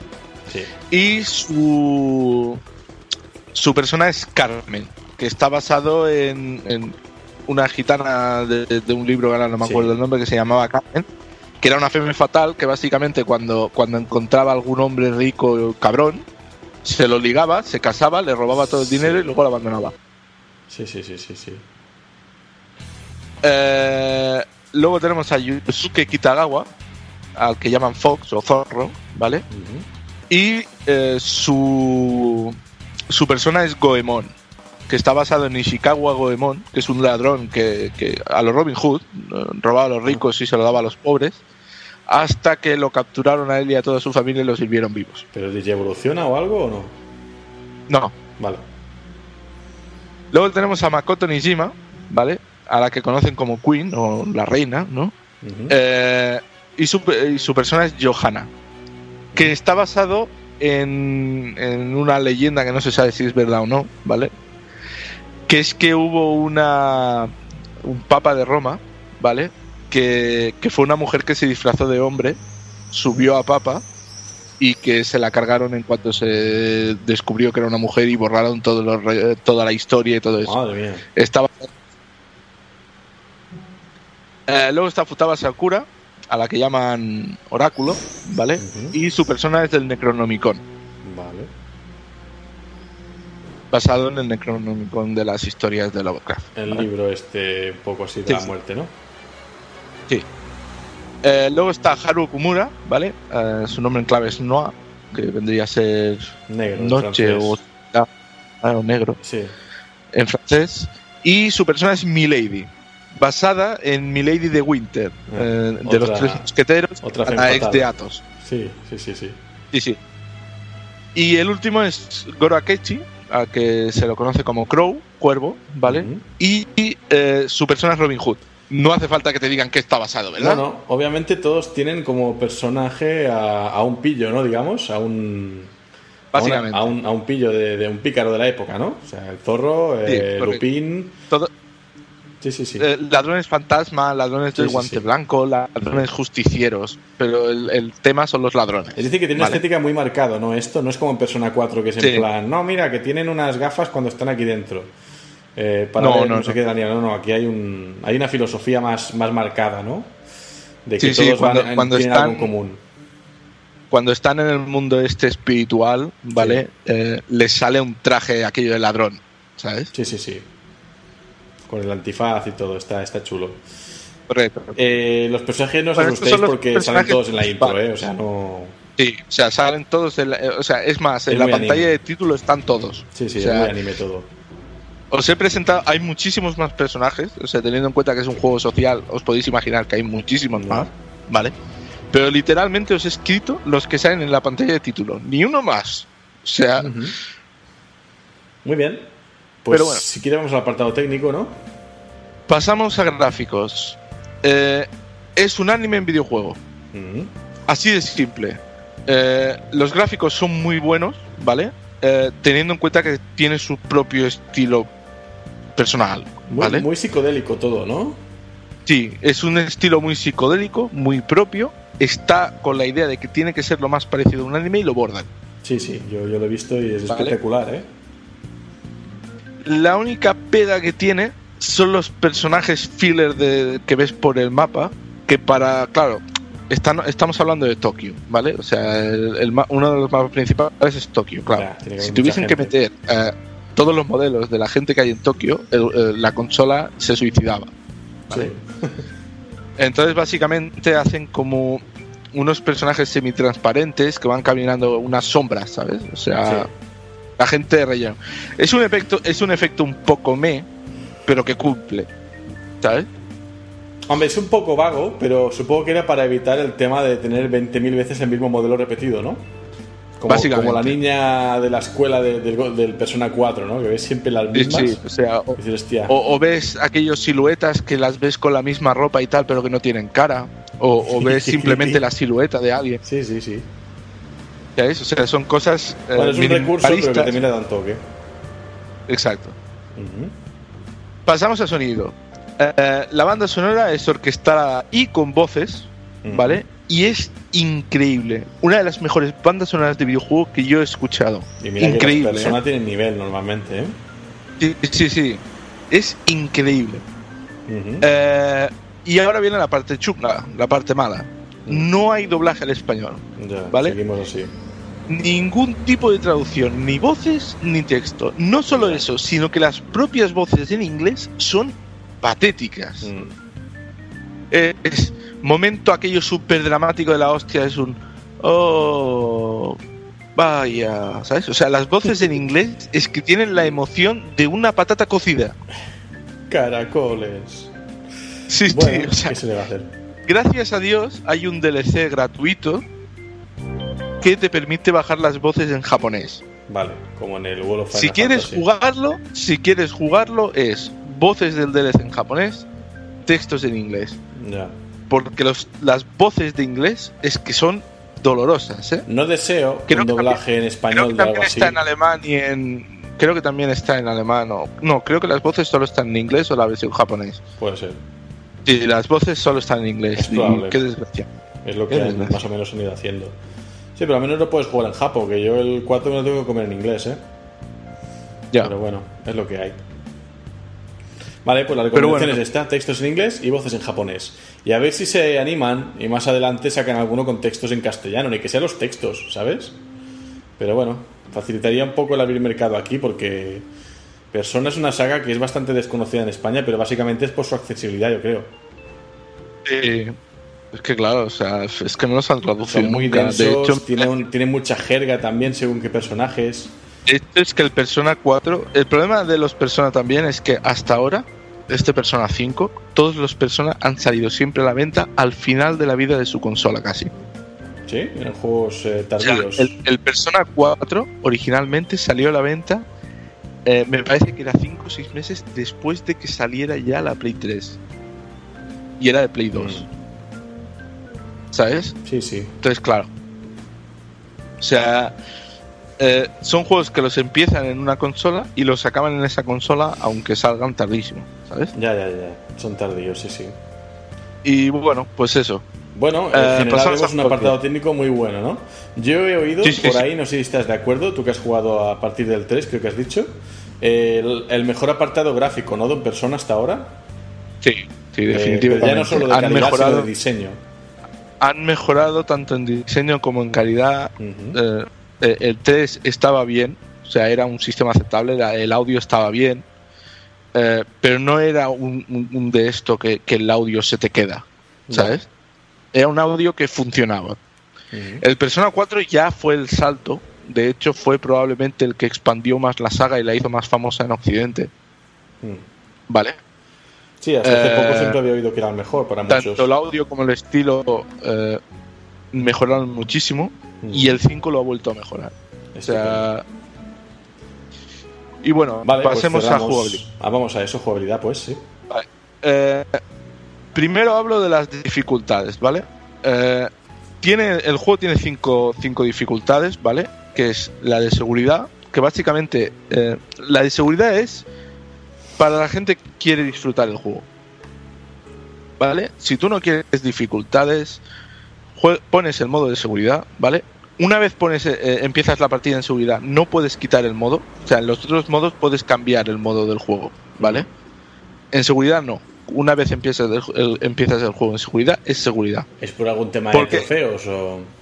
Mm, no, o sea, no hay ninguna limitación. Puedes conseguir todos los logros en seguridad, puedes conseguir todos, todos los personas, puedes conseguirlo Ah. todo. La, la cosa es que el juego es muchísimo más fácil. ¿Por qué? Porque la experiencia es por 3, el dinero es por 5 y el daño que recibes es la mitad y el daño que haces es el doble. Caramba, tú. Sí, sí, está, está muy bien. O sea, es un modo creado para jugar Para tranquilamente. nuevos. Y para los Sí, nuevos o sea, también.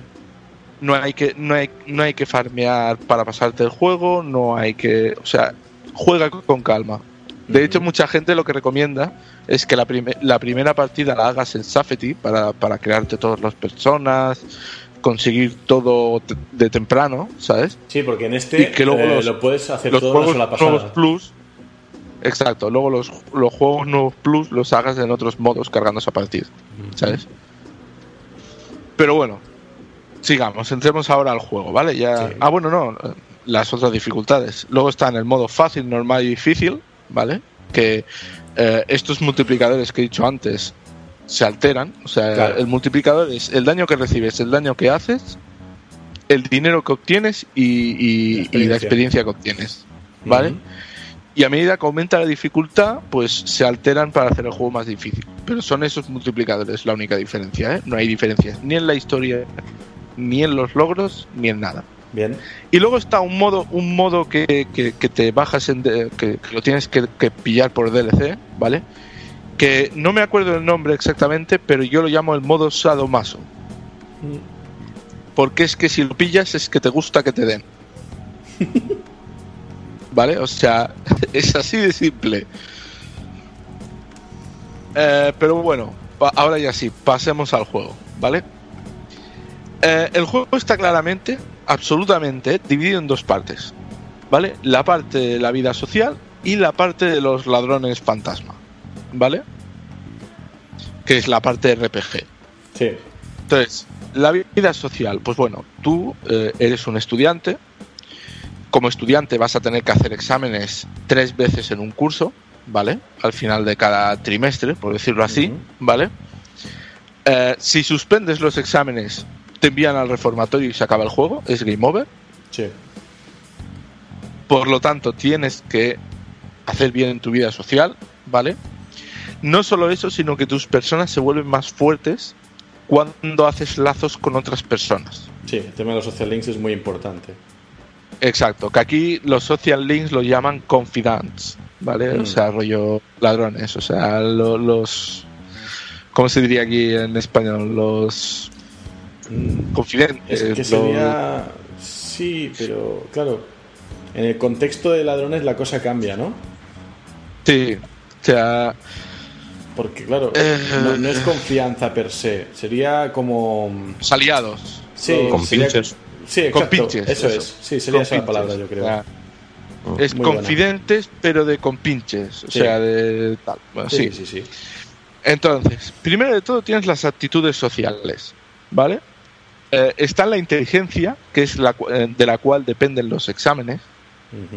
O sea, los exámenes que tú haces dependen de las clases, que tienes que estar atento y tener... O sea, es un juego en que tienes que estar atento en las clases, porque en los exámenes te ponen preguntas que, que te, que te dicen en la clase, ¿vale? Sí. Y no solo eso, sino que tienes que estudiar para aumentar la inteligencia, porque si no la aumentas, también suspendes.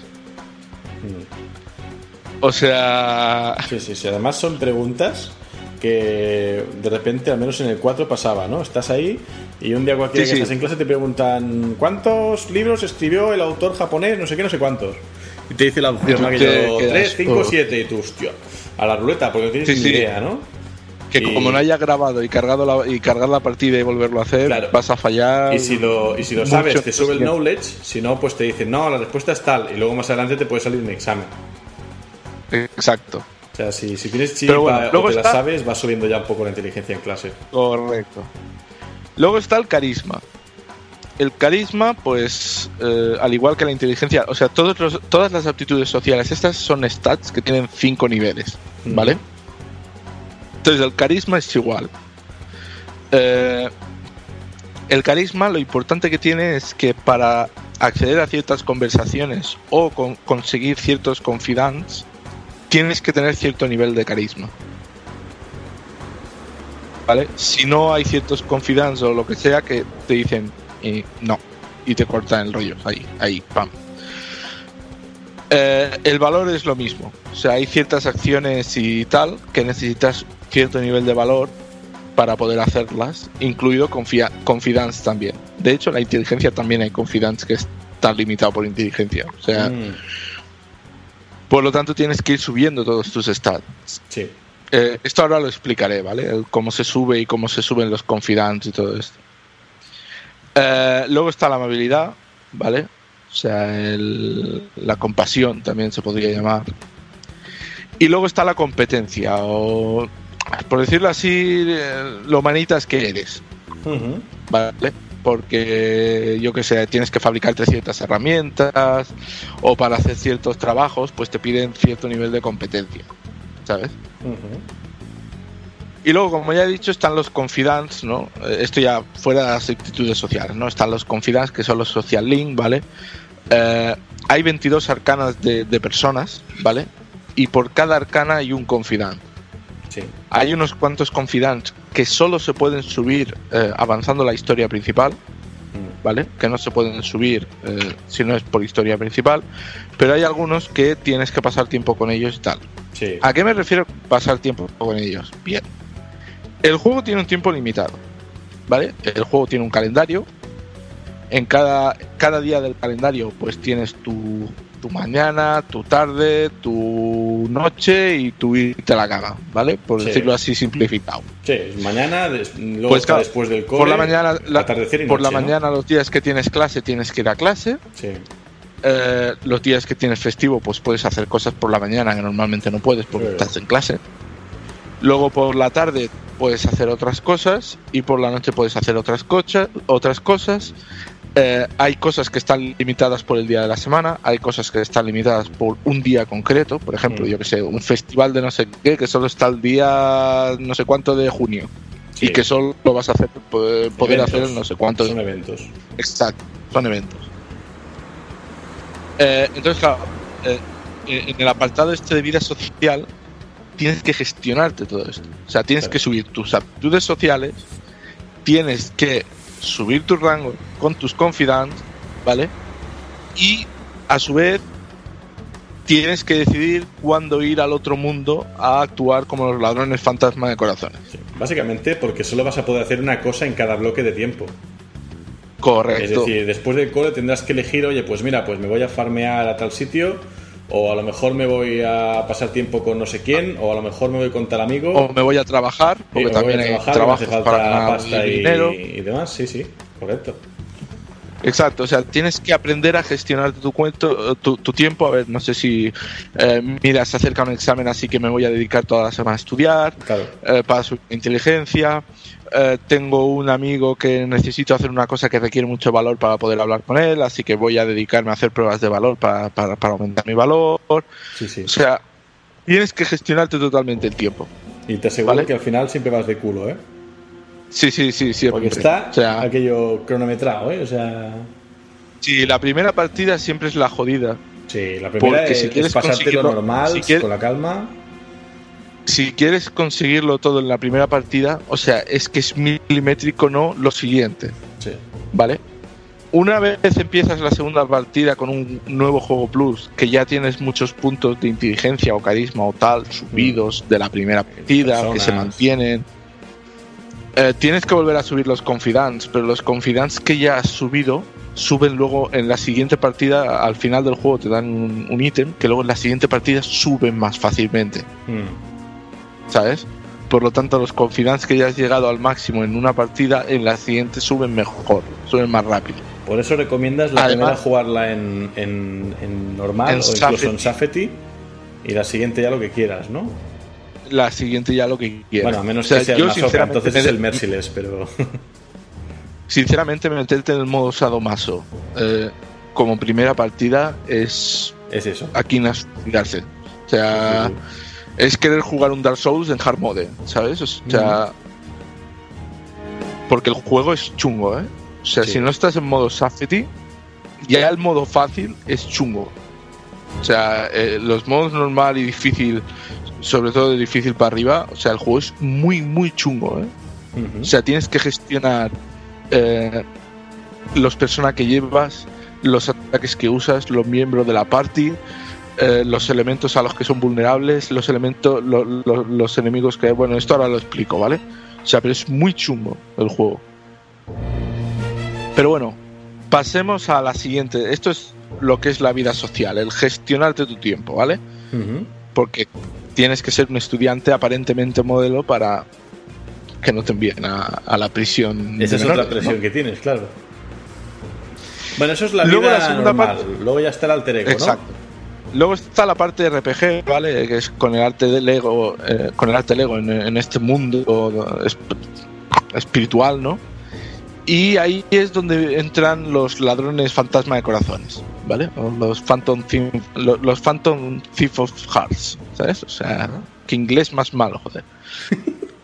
Eh, bueno, básicamente en el mundo este espiritual están los palacios y mementos, ¿vale? Eh, durante el juego te encontrarás a gente eh, corrupta, ¿vale? Gente que es mala y que los protagonistas deciden cambiar robándoles, entre comillas, el corazón. No voy a entrar mucho ahí, ¿vale? Porque es parte de la historia. Mm. Pero básicamente cuando una persona está corrupta tiene un palacio, ¿vale? En el que está su corazón protegido, por decirlo así. Y vosotros sois ladrones que queréis robar el corazón de la persona dentro de su palacio. Entonces, los palacios son las dungeons. Cada dungeon tiene un tiempo de actividad. O sea, está desde que la descubres, ¿vale? Hasta la fecha límite en que si no te la has pasado es game over, Ya. ¿vale? Sí, esto es muy clásico Entonces- también de persona. Sí, sí. Dentro de los palacios, pues están. Cada palacio es muy diferente. O sea, es dependiendo son de, temáticos. de- Exacto, son temáticos enemigo. de la persona a, a la que pertenecen, ¿no? Y cada palacio tiene pues sus propios enemigos, propios enemigos. Eh, por regla general hay más enemigos vulnerables a débiles a. Y luego está Memento, ¿vale? que Mementos es, por decirlo así, la, la mazmorra aleatoria. ¿Vale? O sea, es la mazmorra para. O sea, por ejemplo, si no hay ningún palacio activo en las fechas en las que quieres ir a luchar o subir de nivel, puedes ir a. Mementos. Entonces, como he dicho, cada palacio es eh, de una persona a, a la que estás atacando en ese momento, ¿no? Mientras que Mementos es el palacio de la comunidad, de todos, por decirlo así, ¿no? Mm. Por lo tanto, es cambiante, hay, hay enemigos de todas las dungeons, o sea, es el sitio para farmear, o si te has dejado algún, algún persona o alguna cosa de una dungeon, poder ir a farmear los mementos, básicamente. Mm. Es el sitio de farmeo, por decirlo así. Sí.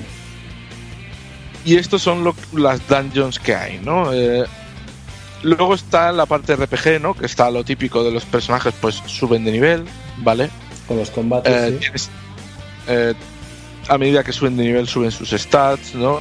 Eh, también suben de nivel sus personas, pero los personas son aparte del personaje, ¿no? Por decirlo así. Y luego está el equipo típico, pues están las armas, las pistolas para atacar a distancia y eh, pues la, la protección y accesorios, ¿vale?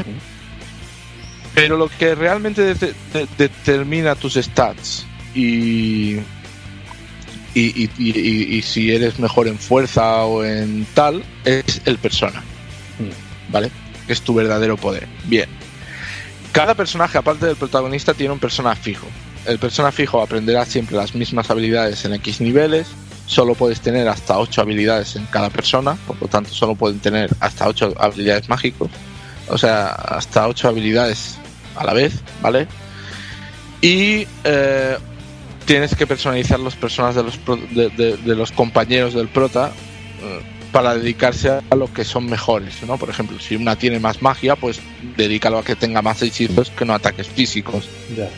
cosas por el estilo, ¿vale? Y sus vulnerabilidades son fijas.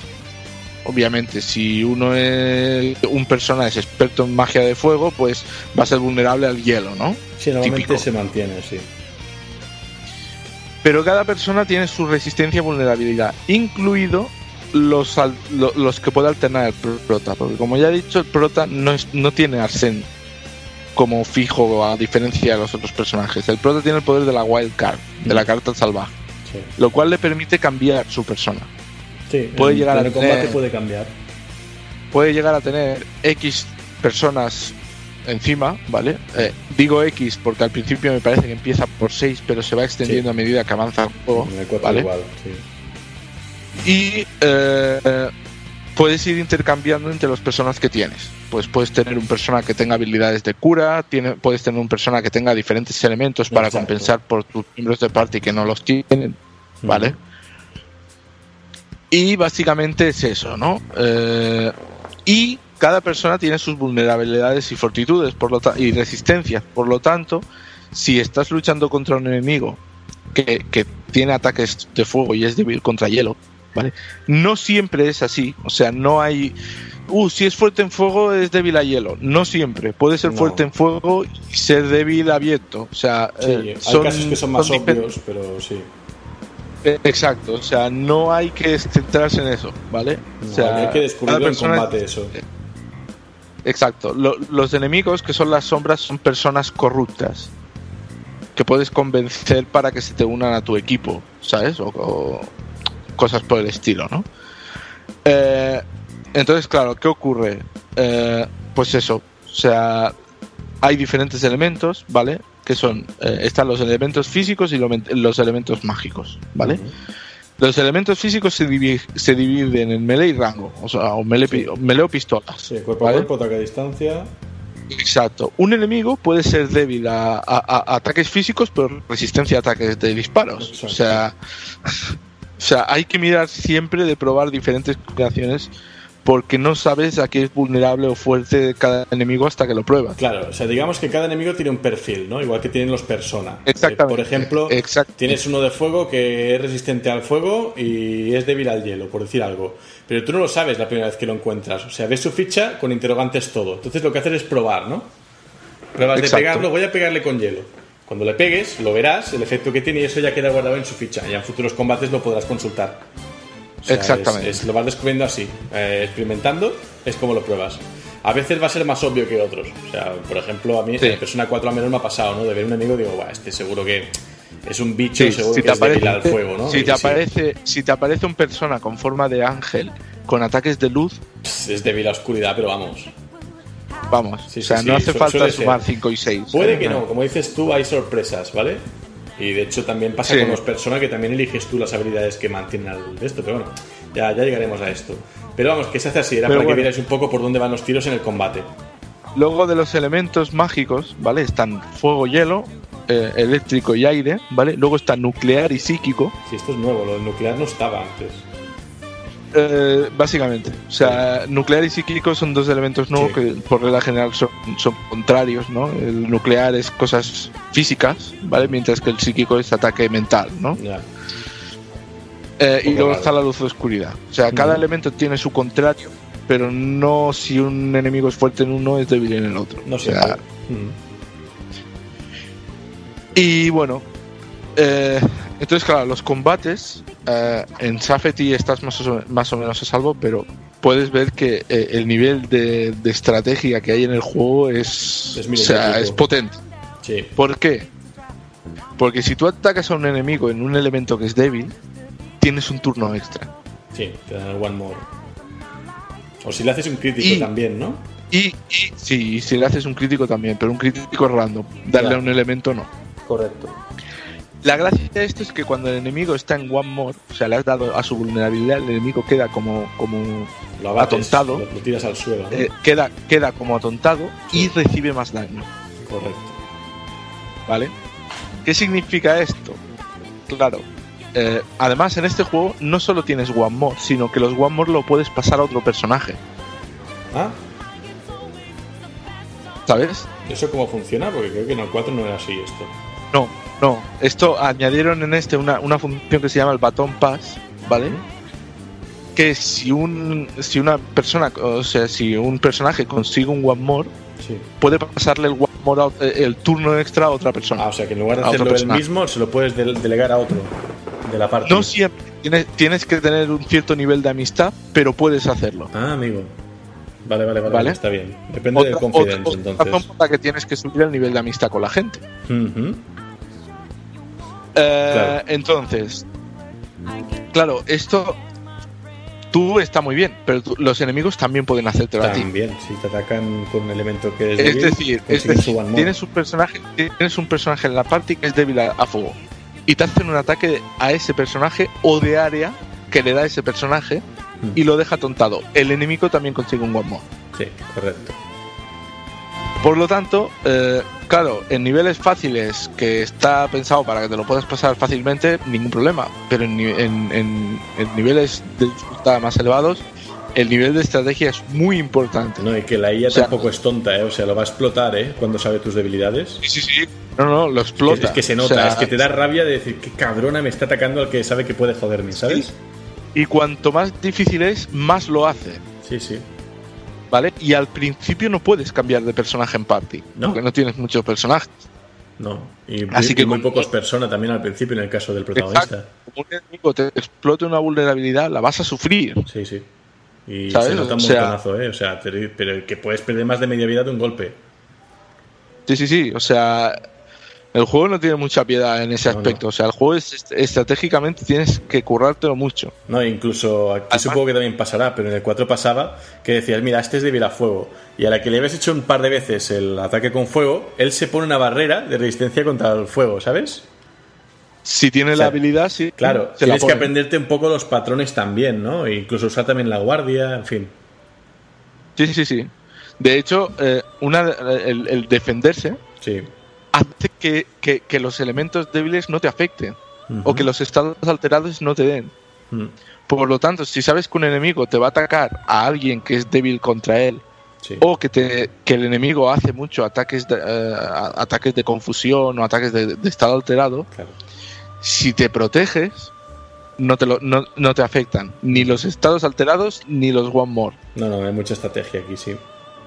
O sea, te, te hacen daño reducido porque te estás protegiendo, pero no te pueden hacer crítico, no te pueden hacer one more eh, por hacerte daño en la, en la debilidad y no te pueden poner estados alterados. Por lo tanto, defenderse eh, estratégicamente es muy importante. Sí, sí, sí. Pues no sé, más o menos el Y- combate creo que está, está bastante claro, ¿no? Sí, Habla, de, está- habla de la fase de experiencias y eso. De cuando acabas el combate, Sí. Digamos. Y ya. Sí, bueno, cuando acabas el combate, pues te dan, te dan la experiencia a ti y al persona que tengas equipado. Eh, Claro, en los personajes no importa porque siempre tienen a un persona. El Sí. protagonista tiene solo, o sea, tiene varios. Por lo tanto, solo le da la experiencia a los que han participado en combate reducida exacto. y al que tiene equi- equipado al acabar el combate la misma experiencia creo que, que la que te dan al prota.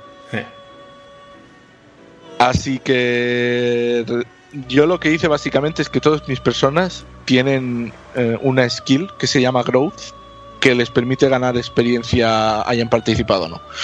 Ah, básicamente. Siempre hay un truco ahí a lo Pokémon, ¿no? Para que todos ganen. Sí, Está bien. esto, esto ahora lo explico porque ahora, ahora ya hemos hablado del combate, Sí. ahora voy a hablar de la Velvet Room. Sí, que esto ya es eh, Vale. de culto en, en persona, ¿eh? Con ese tema. Sí, sí, Ese poema O sea, tenemos Forever la- One Soul que te pone la piel de gallina. sí, sí. Tenemos la Velvet Room, ¿vale? La Velvet Room empezó en el Persona 3, eh, estuvo en el Persona 4 y vuelve a estar en el Persona 5. Eh, Eh, en la Velvet Room es, por decirlo así, eh, una habitación especial que busca a la persona que tiene el poder de la Wild Card, de la carta salvaje, y lo ayuda. El maestro de la Velvet Room es Igor, ¿vale? Sí, Eh, es muy y es enigmático, ¿no? quien eh, sí es un personaje así como enigmático no que es eh, que, que te ayuda eh, permitiéndote eh, tocar los personas por decirlo así no. Eh, te permite asesinarlos o sea guillotinarlos vale puedes coger dos personas que tengas guillotinarlos y eso permite que sus dos esencias se, fusi- se fusionen en un nuevo personaje. ¿Qué significa esto? de Puedes fusionar aquí. personas. Sí, Puedes fusionar personas. y en muchas combinaciones, de hecho. no solo puedes, puedes fusionarlo, sino que además, si, si uno de las personas que fusionas tiene ataques de hielo y otro tiene ataques de fuego, cuando los fusionas, puedes transferir ataques de las dos personas, o habilidades, no solo ataques, al persona resultante. Sí, tú eliges qué habilidades va a aprender el, el hijo, entre comillas. Es un poco la mecánica Eh, como en el. Fire Emblem. Por lo tanto, hay bastante padres, claro. personalización, hay bastante personalización en los personas. Sí, ya, no, ya no es el hace con todos, es el cómo. Exacto, o sea, porque puedes coger un persona, o sea, imagínate que tienes un persona que eh, por sus stats es débil a, a- a fuego, ¿vale? Sí. Todos son débiles o resistentes a fuego en mi libro, ¿vale? Eh, entonces tienes un persona que es débil a fuego, pero resulta que esa persona lo puedes crear fusionando un, un, un persona que tiene una skill que lo vuelve inmune a fuego. Entonces, claro, si tú utilizas esa persona con el otro para fusionarlo en, en el débil a fuego, ¿vale? Si heredas la resistencia a fuego, la skill que te hace inmune a fuego, aunque eres débil a fuego, como no puedes recibir daño de fuego, no te pueden atacar la debilidad. Claro, has tapado un poco la vulnerabilidad del resultante. Exactamente. O Sí. por ejemplo, tienes unos cuantos personas, pero tú necesitas una habilidad de hielo, pero ninguna de las personas de tu nivel tiene por defecto magia de hielo. Que esto pasa mucho al Pues principio. coge- lo fusio- exacto, lo fusionas un persona que tenga algún ataque de hielo, aunque sea débil, simplemente para explotar los one more, ¿sabes? O sea, un ataque de hielo con otro que se que salga de resultado el persona que quieres y haces que herede eh, el ataque de hielo. Pam, tienes un persona con ataque de hielo. Esto también te sirve para O sea- hacer combos, de hecho, incluso. Eh, exactamente. O sea, puedes Vale. ponerle a uno un ataque que vuelve al enemigo más débil al veneno y luego le tiras veneno, por decir algo. O sea, Eh, exactamente. este tipo de cosas que también tiene su, su táctica aquí. No es como en Exactamente. Pokémon, no es un hazte con todos. Un persona vale que van a tener, digamos, más o menos la, la misma base, pero los puedes personalizar un montón, como su nombre indica. Exactamente. Eh, Entonces, eh, tenemos la segun- el segundo tipo de ejecución, que es el ahorcamiento, ¿vale? Que básicamente es el sacrificio de un persona para fortalecer a otro. Esto creo que no estaba antes. No, no estaba, es nuevo de aquí. Sí, Eh, si tú ahorcas a una persona, ¿vale? Extraes su esencia y la metes dentro de otra persona. Eso le da un boost de experiencia brutal Mm. y que, que se multiplica si son, por ejemplo, el mismo arcana. O, sea, o Sí. si, o, o si son personas especiales pensados para, para, para sacrificar, ¿no? Y luego ya el tema de No solo eso, no solo eso, sino que un skill del sacrificado, aleatoriamente de los ocho, de los ocho que puede tener, ¿no? Eh, Eh, uno de los skills pasará aleatoriamente a- al, al, al persona al que, al que le das el poder. Para más personifica- personificación, o sea, personalización. ¿sabes? Entonces, Sí. claro, dices, hostia, esta persona tiene una habilidad que se la quiero dar a este otro, pero no, no encuentro ninguna fusión que me salga ese como resultado. Lo Sí. sacrificas. No solo le darás un bonus de experiencia, sino que además puedes pasarle la skill. Que no sale, pues mira, graba antes de sacrificarlo y, y Ya- ya vuelves a cargar el, la partida. el que- trampeo de la, de la chance, ¿no? De la, de la posibilidad. Exactamente. Bueno, eso O sea, siempre es, estaba un video- es un videojuego. Sí, esto tienes Sí. que tener cuidado porque solo puedes sacrificar. O sea, solo puedes fortalecer un persona con sacrificio una vez al día. Correcto. Por lo tanto, no puedes coger, "Ah, quiero, quiero hacer más fuerte a esta persona. Sí, Hasta bueno, no puedes esto. sacrificar a todas tus personas contra uno para hacer eso una especie de monstruo. No, No, porque solo puedes tener varios para versatilizar. Eh, exactamente. Sí, sí. Luego está la silla eléctrica, ¿vale? Que es la itemización. Puedes sacrificar a una persona para que se convierta en un ítem. Ítems para los, Eh, para los personajes, ¿eh? Exactamente. No son para o, las o para personas, ¿no? personas. ¿También? Que están los skill card también. O sea, hay, Ah, hay ciertas sí. personas que se, cuando los sacrificas se conviertan en, eh, se convierten en skill cards, Sí. los cuales pues, sirven para, para enseñar una habilidad a una persona. ¿Vale? Sí, esto es fantástico más adelante. Eh, luego también está eh, la sala de aislamiento, ¿vale? Que básicamente tú puedes meter un persona en la sala de aislamiento, o sea, en la celda de aislamiento, eh, y en la celda esta de aislamiento eh, suben de nivel. Ah, es como si lo dejaras entrenando, digamos, como la guardería Pokémon. Sí, es, es- es una guardería de Pokémon, sí. Sí. O sea, tú dejas un, un persona ahí y con el tiempo eh, consigue experiencia y, y se hace más fuerte, incluso puede volverse resistente a alguna de sus vulnerabilidades. Caramba. Pero cuidado, si lo dejas ahí, acaba su sesión de entrenamiento y te olvidas de él, el persona desaparece. Caray, qué, qué Así que sí, puedes dejarlo. puedes dejar. eh, A ver, eh, técnicamente te avisan. O sea, ojo, el personaje este lleva mucho tiempo y puede desaparecer. Si te avisan, vas corriendo y lo sacas. Mm, ¿Vale? Sí, sí. Y luego para acabar está el compendium. ¿Vale? ¿Qué es el compendium? La lista de personas. O sea, tú cuando, cuando obtienes un persona se registra en el compendium. No solo eso, si luego tú subes de nivel o, perso- o personalizas a una persona, puedes ir al compendium y, re- y registrar la nueva versión. Con más nivel, con nuevos skills y todo esto. ¿Vale? ¿Para qué sirve registrarlo? Porque luego tú pagando dinero puedes reinvocar personas que ya no tienes. Ah, Es decir, uy, tengo una parte y tal, tal, y resulta que para fusionar un persona eh, eh, eh, he sacrificado uno, pero resulta que ahora lo necesito. ¿Sabes? Puedes ir al compendium y decir, ok, este persona, lo compro por dinero, dependiendo del nivel del persona te valdrá menos o más dinero, ¿vale? Y puedes recuperar ese persona y meterlo otra vez en tu party. Hombre, es una manera Como de, ver- de ir haciendo todas las Como puedes ver, combinaciones es toda una, personalifi- una personalización para la estrategia de combate que absoluta, flipas. absoluta. Con el tema de las skill cards y el compendium, pff, lo que quieras. Y la fusión, claro. Yo tengo un 100% del compendio. Yo el compendium en el 4 te pasa esto, ¿no? Que empiezas y dices, vaya, eh, tengo un personaje que ataca con aire, uno que ataca con electricidad y uno que ataca con fuego, pero nadie ataca con hielo, por ejemplo, o con luz o con oscuridad. Y a la que tienes el compendium ya te tienta el voy a fusionar estos para tener rápido uno que ataque también con fuego y no te das cuenta Es- que te has fundido eh, el, el 15% del compendium pero que te has quedado con tres personas y tú, oh Dios mío, y vas al compendium a comprarte Sí, otra sí, vez sí. los que echas de menos, ¿no? Esto te, pasa. El, el hace con todos, ¿no? Pero sí, sí. Es, es un vicio. Eh, cuando tienes la Velvet Room ya el juego ya cambia completamente. Es un vicio. Es la auténtica profundidad de- del juego, yo creo. Y es que al juego, teniendo en cuenta el New Game Más y tal, Eh, ¿vale? Que no, lo que no me he pasado el juego dos veces. Simplemente empecé el New Game Más porque para completar el compendium tienes que hacer un, un New Game Más. anda.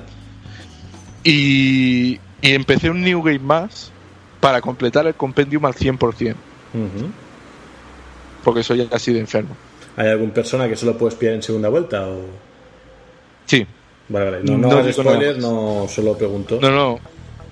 Es spoiler, pero sí, hay personas que solo puedes conseguir en un Game Más. Bueno. Pues nada, creo que hemos repasado bastante todo lo que es jugabilidad y demás. A destacar del juego.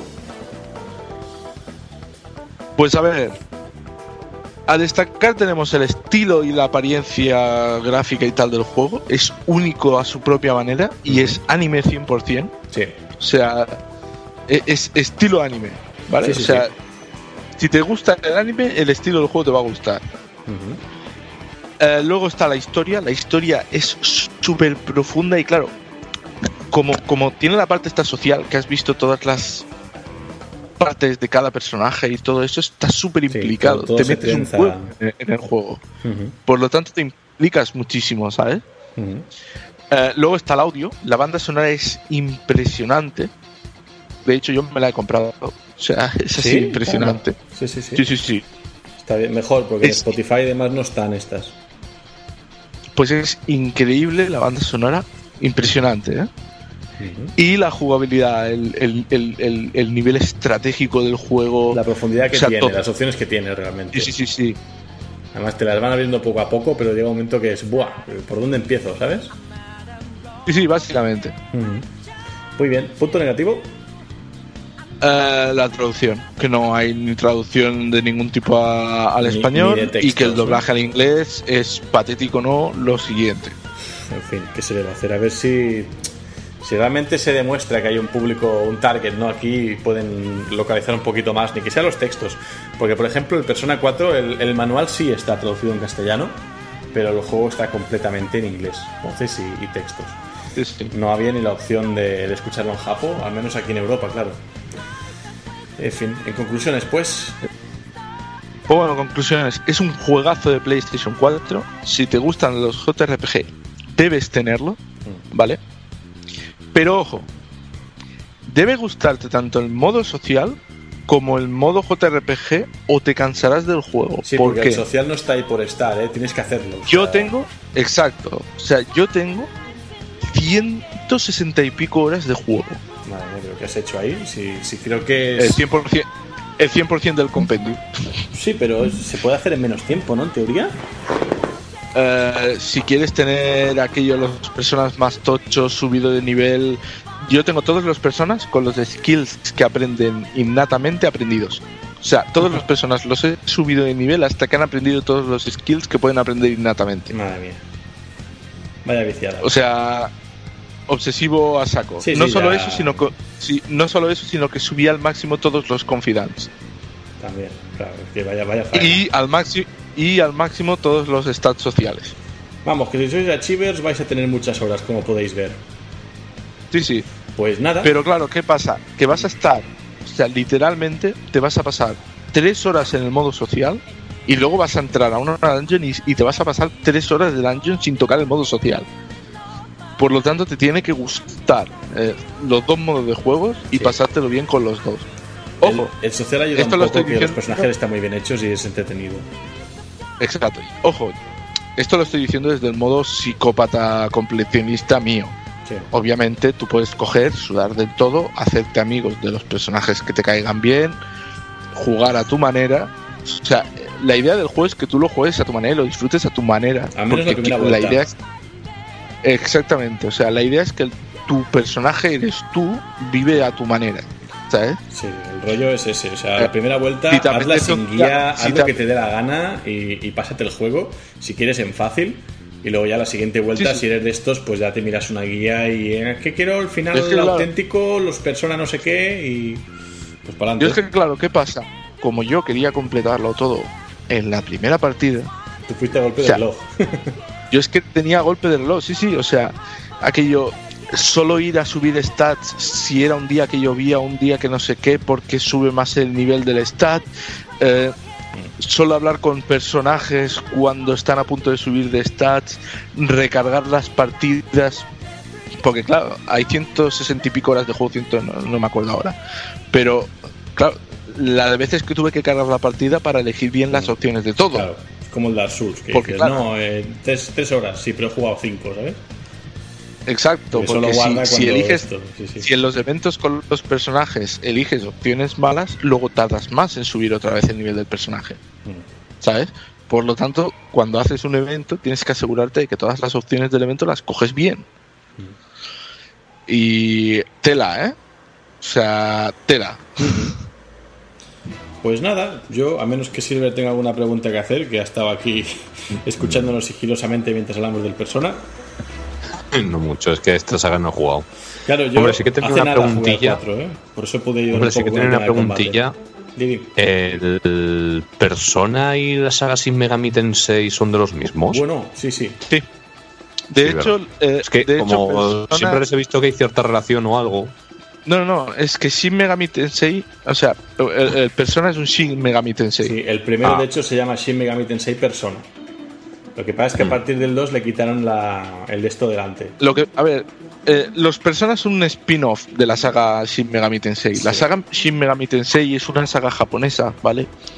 Que básicamente se basa en cosas demoníacas y, Eh, psicológicas, ¿vale? Entonces, los, los Shin Megami Tensei tienen muchísimos juegos. Pero no van con el Muchísimas, sistema de persona, digamos. Eh, está- exacto, o sea, están por los. otro lado, eh, es otra eh, mecánica. En la 3DS, por ejemplo, ahora estaban los Shin Megami Tensei. eh, El Apocalipsis, ¿no? ¿Es el sea, Apocalypse, ¿vale? Que eran, me parece que son, que son dos juegos. Eh, pero Shin Megami Tensei tiene muchísimas entregas con muchísimas mini sagas. Es, Persona es es, plan Silver una que, saga de estas. que también es en plan, tienes un año, tienes un curso y si no haces tal cosa, eh, cuando se acabe el curso se acaba el mundo, por decir algo, ¿eh? Un poco así, los, los Shin Megami Tensei son un poco así. Entonces es Exacto, todo, todo lo muy que- demoníaco. Todo lo que tienen en común los Shin Megami Tensei es que suelen ser juegos psicológicos Sí, y con componente social. con temas con temas que, que- que- que- no social no, no siempre o sea ¿No? con ¿Los temas no rollo apo- apocalípticos y cosas por el estilo Mm, Co- las cosas sociales son exclusivas de los personas mm. O sea, por ejemplo, yo eh, jugué un juego en PlayStation 2. Era un Shin Megami Tensei. Ahora no me acuerdo exactamente cuál era el, el nombre exacto, ¿vale? Pero básicamente eh, el juego empezaba con que ocurría el fin del mundo. Se acababa el mundo, eh, la humanidad, el 99,99% de la humanidad se extinguía y tú sobrevivías porque absorbías poder de- demoníaco y te convertías en una especie de híbrido entre demonios y humanos. Mm. O sea, y el juego era un RPG en que tenías que convencer a demonios eh, que se uniesen a ti para luchar contra los monstruos que te querían matar. Bueno, es, es Y- una. Es una idea O sea, de pero- todo pero- al final. O sea, Sí, sí, sí, o sea, Shin Megami Tensei, los factores que tiene siempre son las cosas paranoicas, filosóficas y tal, sí. y los demonios, porque los personas básicamente son los demonios de los Shin Megami Tensei. Mm. Sí, es el mismo, la misma, el mismo bestiario un poco. Porque Sí, son, sí. son clásicos. Algunos los ves pasar a lo largo de la historia y siguen ahí. ¿Sabes? El ángel aquí, el Justice. Sí, Todos estos siguen estando y tal. Sí, sí, sí. Obviamente se Y añaden nuevos, básicamente- pero- Básicamente es eso, ¿sabes? O sea, Shin Megami Tensei eh, abarca todos los juegos estos de, de- de Shin Megami Tensei y Persona, tanto el 1, 2, 3, 4 y el 5, que es el que hemos hecho el review, son una saga aparte, un, un spin-off de Shin Megami sí. Tensei. Sí, como una historia paralela, digamos. Sí, o sea, De hecho, los- es lo que ha dicho Helios. Los dos primeros serán Shin Megami Tensei Persona. bueno, depende Mm. de la región, han conservado el, el prefijo, digamos, de, de, de Shin Megami Tensei. Pero Sí, normalmente en creo- Japón me parece que lo tienen todos. Sí, es, es probable, pasa como con Castlevania ahí. Pero creo que el primero era Shin Megami Tensei eh, Persona, ¿vale? dos puntos, Persona, digamos. El siguiente ya era Persona 2 Innocent Sin o algo así. Y luego ya fueron tirando, ¿no? Y luego seguramente en Japón sí, Sí. que por, por como allí pues conocerán mucho más porque les llegó todo, aquí no llegó todo. Allí sí, que... Y luego están por los relanzamientos, bueno, esto que hacen los japoneses, ¿no? De ahora te sacamos la versión G. Hunter. Megami, hecho- Tensei han salido muy, muy pocos aquí en Occidente y todos son relativamente recientes. Sí, de, de la 3DS De hecho, a mí sobre me todo. suena, de hecho, a mí me suena como una entrega del Shin Megami Tensei de la Play 2 que te metían de personaje especial a, a Dante, que salía por ahí Dante. Pues Sí, puede- el puede juego este que te digo yo. El que jugué yo, que había un apocalipsis al principio del juego. Sí, sí, que creo que sale en la portada. Y me acuerdo que cuando iba alguien miraba la, la zona de segunda mano, siempre Sí, sí. me paraba y digo, ¡eh! ¿Qué hace este tío aquí? Y no, no lo jugué Mm. nunca. Yo, yo me bauticé con el, con el 4 por recomendación de Kakio. Saludo desde aquí. Que, que me machacó un montón. Que es mi juego favorito, juégalo, tal. Y me No, daba miedo por el tema del farmeo. Pero cuando Shin lo vi Megami por 5 Tensei euros Nocturne. en PS Vita dije, cae. Y no me arrepiento, ¿eh? está guapo. ¿Me oís? Dime. Eh, Este de Play 2 que decía yo Sí. es el Shin Megami Tensei Nocturne. Nocturne, sí, sí, puede ser. Claro, y luego ya está Este es tema el de que- fanservice ahí. Es uno de los primeros que llegó aquí en aquí a, a Occidente en general, no solo Sí, sí. Que me acuerdo de la portada con Dante ahí. Que de hecho, si la cosa va de demonios, ¿por qué no, no? Y, y bueno, pues eso. Pues nada, cerramos el análisis aquí y vamos a despedir el programa. Después de una pista. Después de la última pista del personaje secreto de hoy. Sí. El personaje secreto de esta semana, pues la última pista es que es escritor. Muy bien. Pues ya hemos dicho la última pista, así que vamos a despedir ya el programa.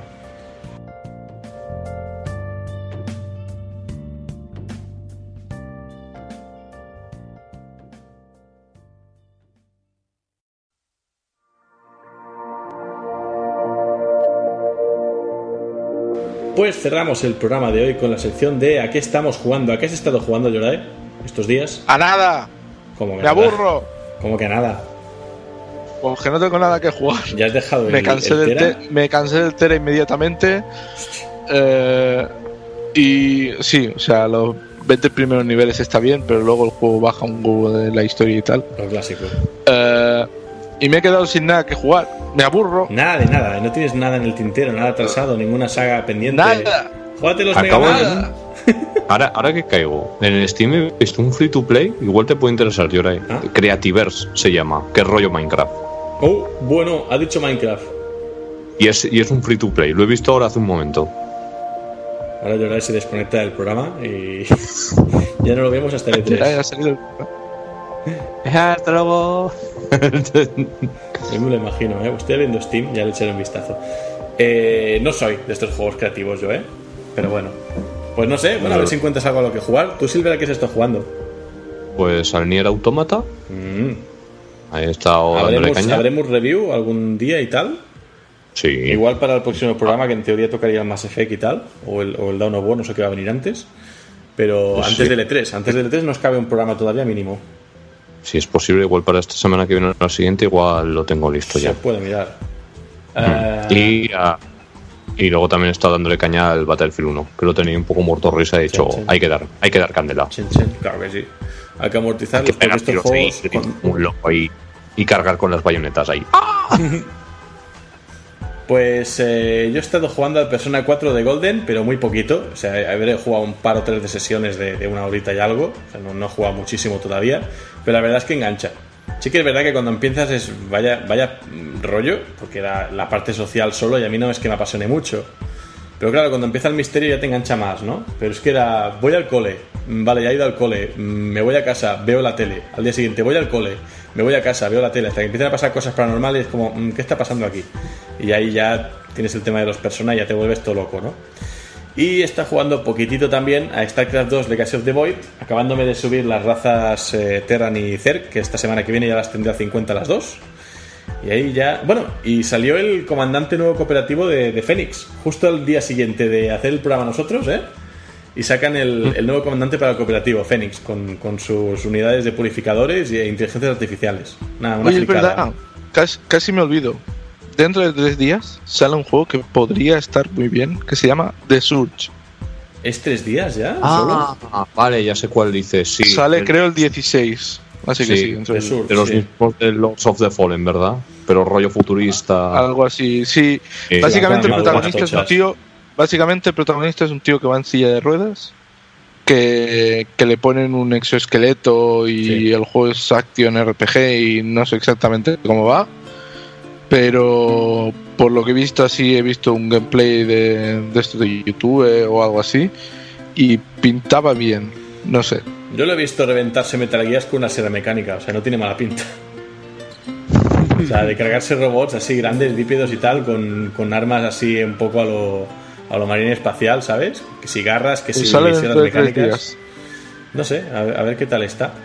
Yo recuerdo ver un tráiler de esto en la Gamescom de, de este año pasado, del 2016. Vimos algo de esto y ya ni me acordaba de él. Y cuando me lo recordado esta mañana, luego lo he buscado y digo, ah, sí, ya me acuerdo de esto. Pero no sé, ve- veremos qué pasa. Mm, Creo que estaba hecho, no sé si era con el Unreal Engine, pero Eh. tenía, tenía pinta, no estoy seguro. Pero bueno, lo sacaba Deck 13 Interactive. Y no sé, veremos, veremos qué pasa con esto. Eh, pues nada, esto es lo, lo que hemos estado jugando estos días. Paso ya a despedir el programa recordando que la música escuchada en las noticias son temas de la celda Reorchestrated completamente libres y que podéis descargar de la página zreomusic.com. Y bueno, esto ha sido el logro desbloqueado, podcast sobre videojuegos. Podéis escucharnos en Spreaker Radio, en iTunes y en Evox, nuestro kiosco de podcast online. Y también tenemos nuestras redes sociales para comentarios, saludos, peticiones, correcciones, lo que queráis. Facebook.com barra podcast logro desbloqueado. En Twitter, el usuario arroba podcast LD. Y en Google Plus, YouTube y Steam, las comunidades llamadas logro desbloqueado. Gracias, Yorae, por tu review de Persona 5. Un placer, como siempre. Muchas ganas de seguir jugando al 4 después de oírte hablar tanto de los Persona. Eh, gracias, Silver, también por venir al programa. A vosotros. Veremos si próximamente hablamos de, de este Nier Automata. Y nada, yo mismo, Helios, también me despido. Yo os emplazo a todos oyentes dentro de pff, seguramente un par de semanas, en lo que haremos otro programa más. Y luego ya viene el E3, la magia del E3, a ver qué ocurre. Así que seguid alerta y hasta la próxima. Hasta pronto. Chao.